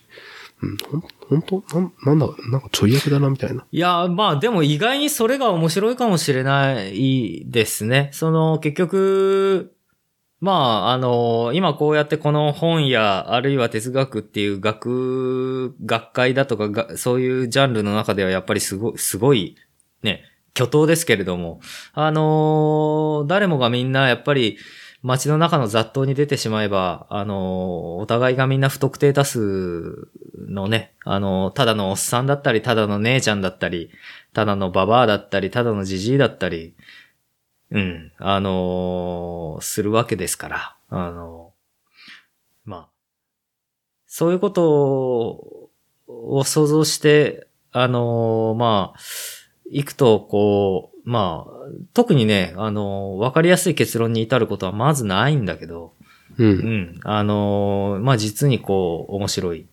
はい。本当に面白いなっていうふうに思うし、やっぱり考えることは楽しいなと思うし、そう。楽しいし、もうね、最高にコストパフォーマンスが高いエンターテインメント、考え事。うん、そうですね。考え事は、本当にね、畑耕しながらそういうことをね、あの考えながら、うん、まあ、わかんないけど、あ、お腹空いてきた、体使っておそろ、おそろそろお腹空いてきたから、ね、あの美味しいもの食べたいっていうのでもいいし、あのね、あの今日も仕事頑張ったから、あのね、美味しいもん食いたいって結局なるんですよ、人間は。どんだけ、あの、深いところまで入り込んで、しね、思考を続けていっても、最後には、やっぱりそこに僕は行き着くなと思ってて、腹は減るんで、はい。なので、あの、ね、さ、まあ、ご飯食べることと、あの、すしっかり睡眠をとることが、今の、今こう、こう、ね、いろいろと話してきた楽しいなっていう、その、会話のね、あの、伊達さんと僕で今日やった会話も面白いし、一週間に一回こういう収録をしてね、あの、一週間また考え事をしながら、あの、こう、日々過ごしていくっていう、そういうことがやっぱり哲学だとは思うんで、はい。完全に私たちの考え事っていう楽しみに、あの、リスナーの皆さんが付き合ってもらってる状態で申し訳ないですっていうところが、はい、ありますけどね。ただ、あのーまあ、哲学の進めっていうか、哲学の入り口が欲しくてこの本がたまたまいいタイミングで出てきて素晴らしい内容だったんで皆さんに推してるんだけども、だいたいね、最高の、人類の最高のエンタメ、コスパの高いエンタメ、考え事ってさ、たかだかね、個人が考えることなんで、堂々巡りのさ、狭いルーティン、狭いループでさ、思考が止まっちゃうじゃん。止まるというかさ、回って終わり、うん、止まるし、止まるけど、でも、回り続けるんで、退屈はしないと思うんですよね。そのさ、堂々巡りになるじゃうんん。大体同じさ、思考集会で終わるところを、こういう、なんだろう、その、哲学ロジック、合う合わないかは別にして、なんかこういう思考の、なんかね、あの入り口とか方向性あるんだっていう中で自分の思考のそのループがね、やっぱ広がる感覚があると思うから、ね、その堂々巡りも、だいぶね、楽しい堂々巡りになっていく感覚はあるんで、そうですね。やっぱり堂々巡りで、やっぱり、考え事をね、最高にコスパのいいエンタメである考え事をね、して、あ、またこんなパターンの思考ルーチンじゃねえけど、あの、こう、あ、またこのパターンに行き着いたっていう時って何回もあるんですよ、考え事をしてると。でも、そういう時に、あのちょっとした際に気づける。今回は前の堂々巡りだって思ったけど、前と全く同じじゃないこういうファクターがあるっていうことに気づけることがやっぱ哲学なんじゃねえかなと思いますよね。はい。うん。あのーそこで、こう、あ、なんだ、また同じパターンかって思いながらも、いつもと同じパターンと違う、んなんか要素はないか。今回の考え事に関してっていう時に意外にやっぱちゃんとあったりするんですよ。あの、今までと違うことが。だからそれを見つけられるか否かっていうことは、やっぱりその前の堂々巡りも何回も回ってないと今回見つけられなかったことだったりするわけですですよね。うん。だからやっぱり、その堂々巡りっていうのは必要な、あの、集会なんで、うん。まあね、その堂々巡りの集会を永遠回し続き、回し続け、擦り続けて、それを突破した瞬間に、あるね。自己肯定ライジングがあるね、そこに。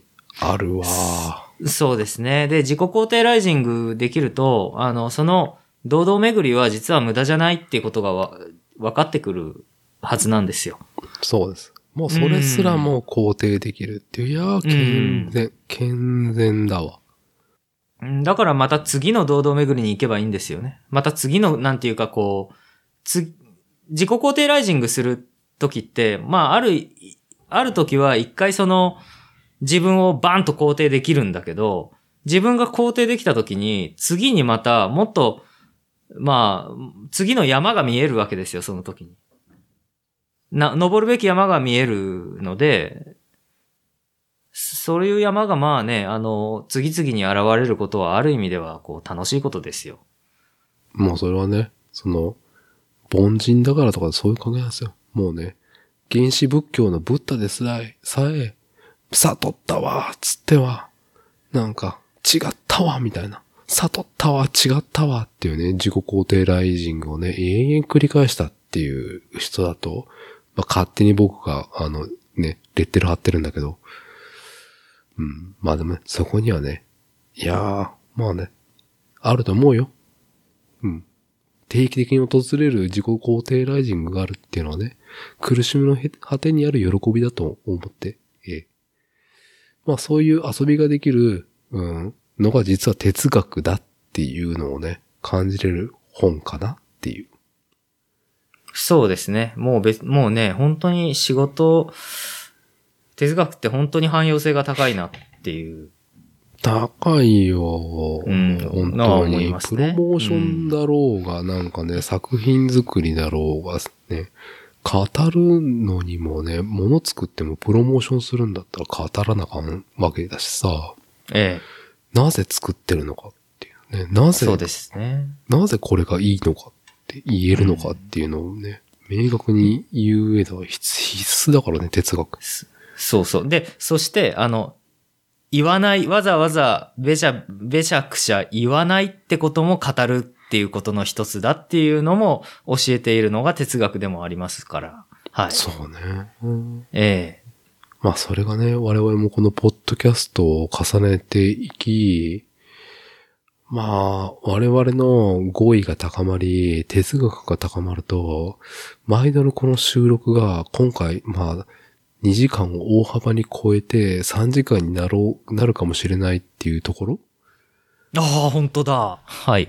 に対して、我々が、このね、語彙、改めて言いますけど、語彙と哲学が高まると、収録が多分ね、いや密度が高まり、ええ、短い時間になっていくんではなかろうかと。それはね、まずは我々が勃起。というのと、えーっと、この、ポッドキャストで提供してるね、聞いていただいてる皆さんにとっても、う、短くなっていいなっていうことにつながって、はい。えー高効率なコンテンツになるっていうことをね、難しい高効率 いやーどうなんでしょうね。だって、哲学、古代の哲学者が今でも残ってるわけですよ。古代の哲学者たちがはい。い言ってきたこと、記してきたことがね。はい。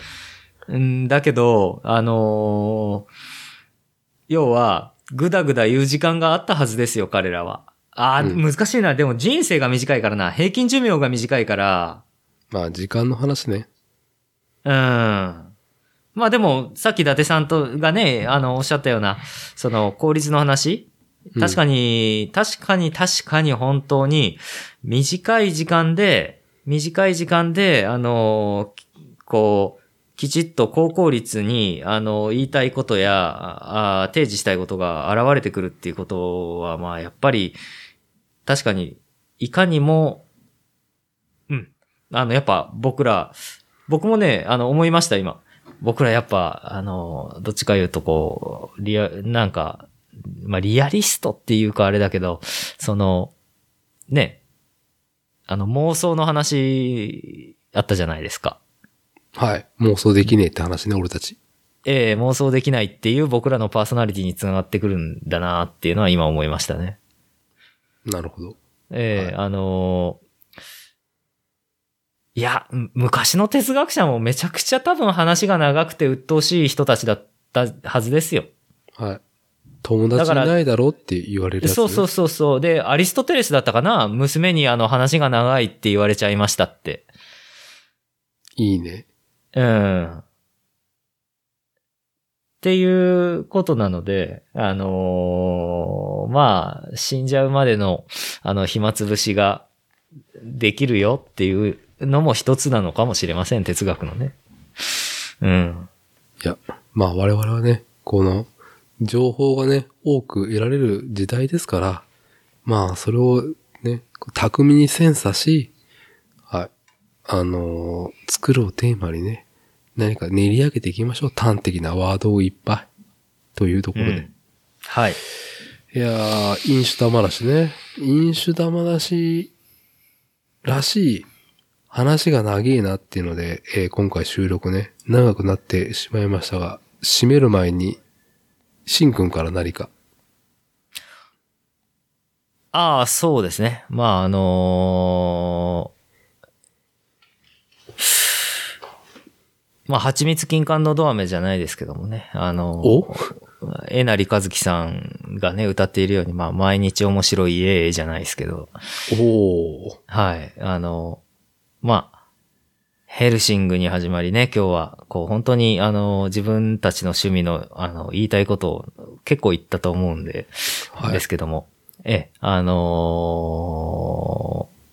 好きだって思える創作物だとか、リスペクトできる作家だとか、あね、そういう作品に出会えることがね、本当に、あのー毎日面白いですし、まあ自分がね、またね、あのー自分での手で、こう、ものを作れるとか、うん、まあ、あまあ、買う、買うよりね、ね、あの、買うより作る、育てる、売るっていう行為の方が本当は楽しいんじゃねっていうのは、まあ、あのーあるよなーなんて思った、あー今日この頃ですけどもね。ええはい。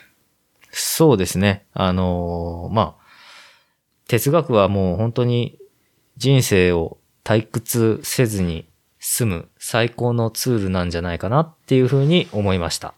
はい。はい。了解です。えー、っと、じゃあ、えー、っと、私立てからはですね、うーんと、まず、ヘルシングをネットフリックスで見て、できたらコミックス読んで、と、ニッパー .com 見て、プラも作ってみて、その前に LED 付きルーペ買って、そして昔々あるところに哲学者がやってきた本買ってっていうね、えー行動プロセスを、はい、あの、まとめておきました。さすが伊達さん。はい。はい、おすすめです。え行動、あのー行動プロセスだけ。はい。そこに、私たちの長い話の理由がすべて積み込まれている詰まってま。す。はい。ね、お付き合いいただければ幸いでございます。はい。もうね、私の推しのリップバンウィンクル注意を見てっていうね、ヘルシングの。はい。最高だからっていう。はい。そんな感じで。次回は、はあまあまあ次回はまた例によって未定ということで。はい。はい。今日結構いろいろ話してきま、話し切ってるような切ってないようなだけど、なかなかやってきましたからね、今日は。はい。あのー今回確か26回、はい。ダ話が極まってると思います。まあ何よりも、今回さらに長尺にね、最後までお付き合いいただいたリスナーの皆さんに深く感謝いたしますっていうところで、はい。ありがとうございます。ありがとうございます。ではではまた、また次回、よろしくお願いします。よろしくお願いします。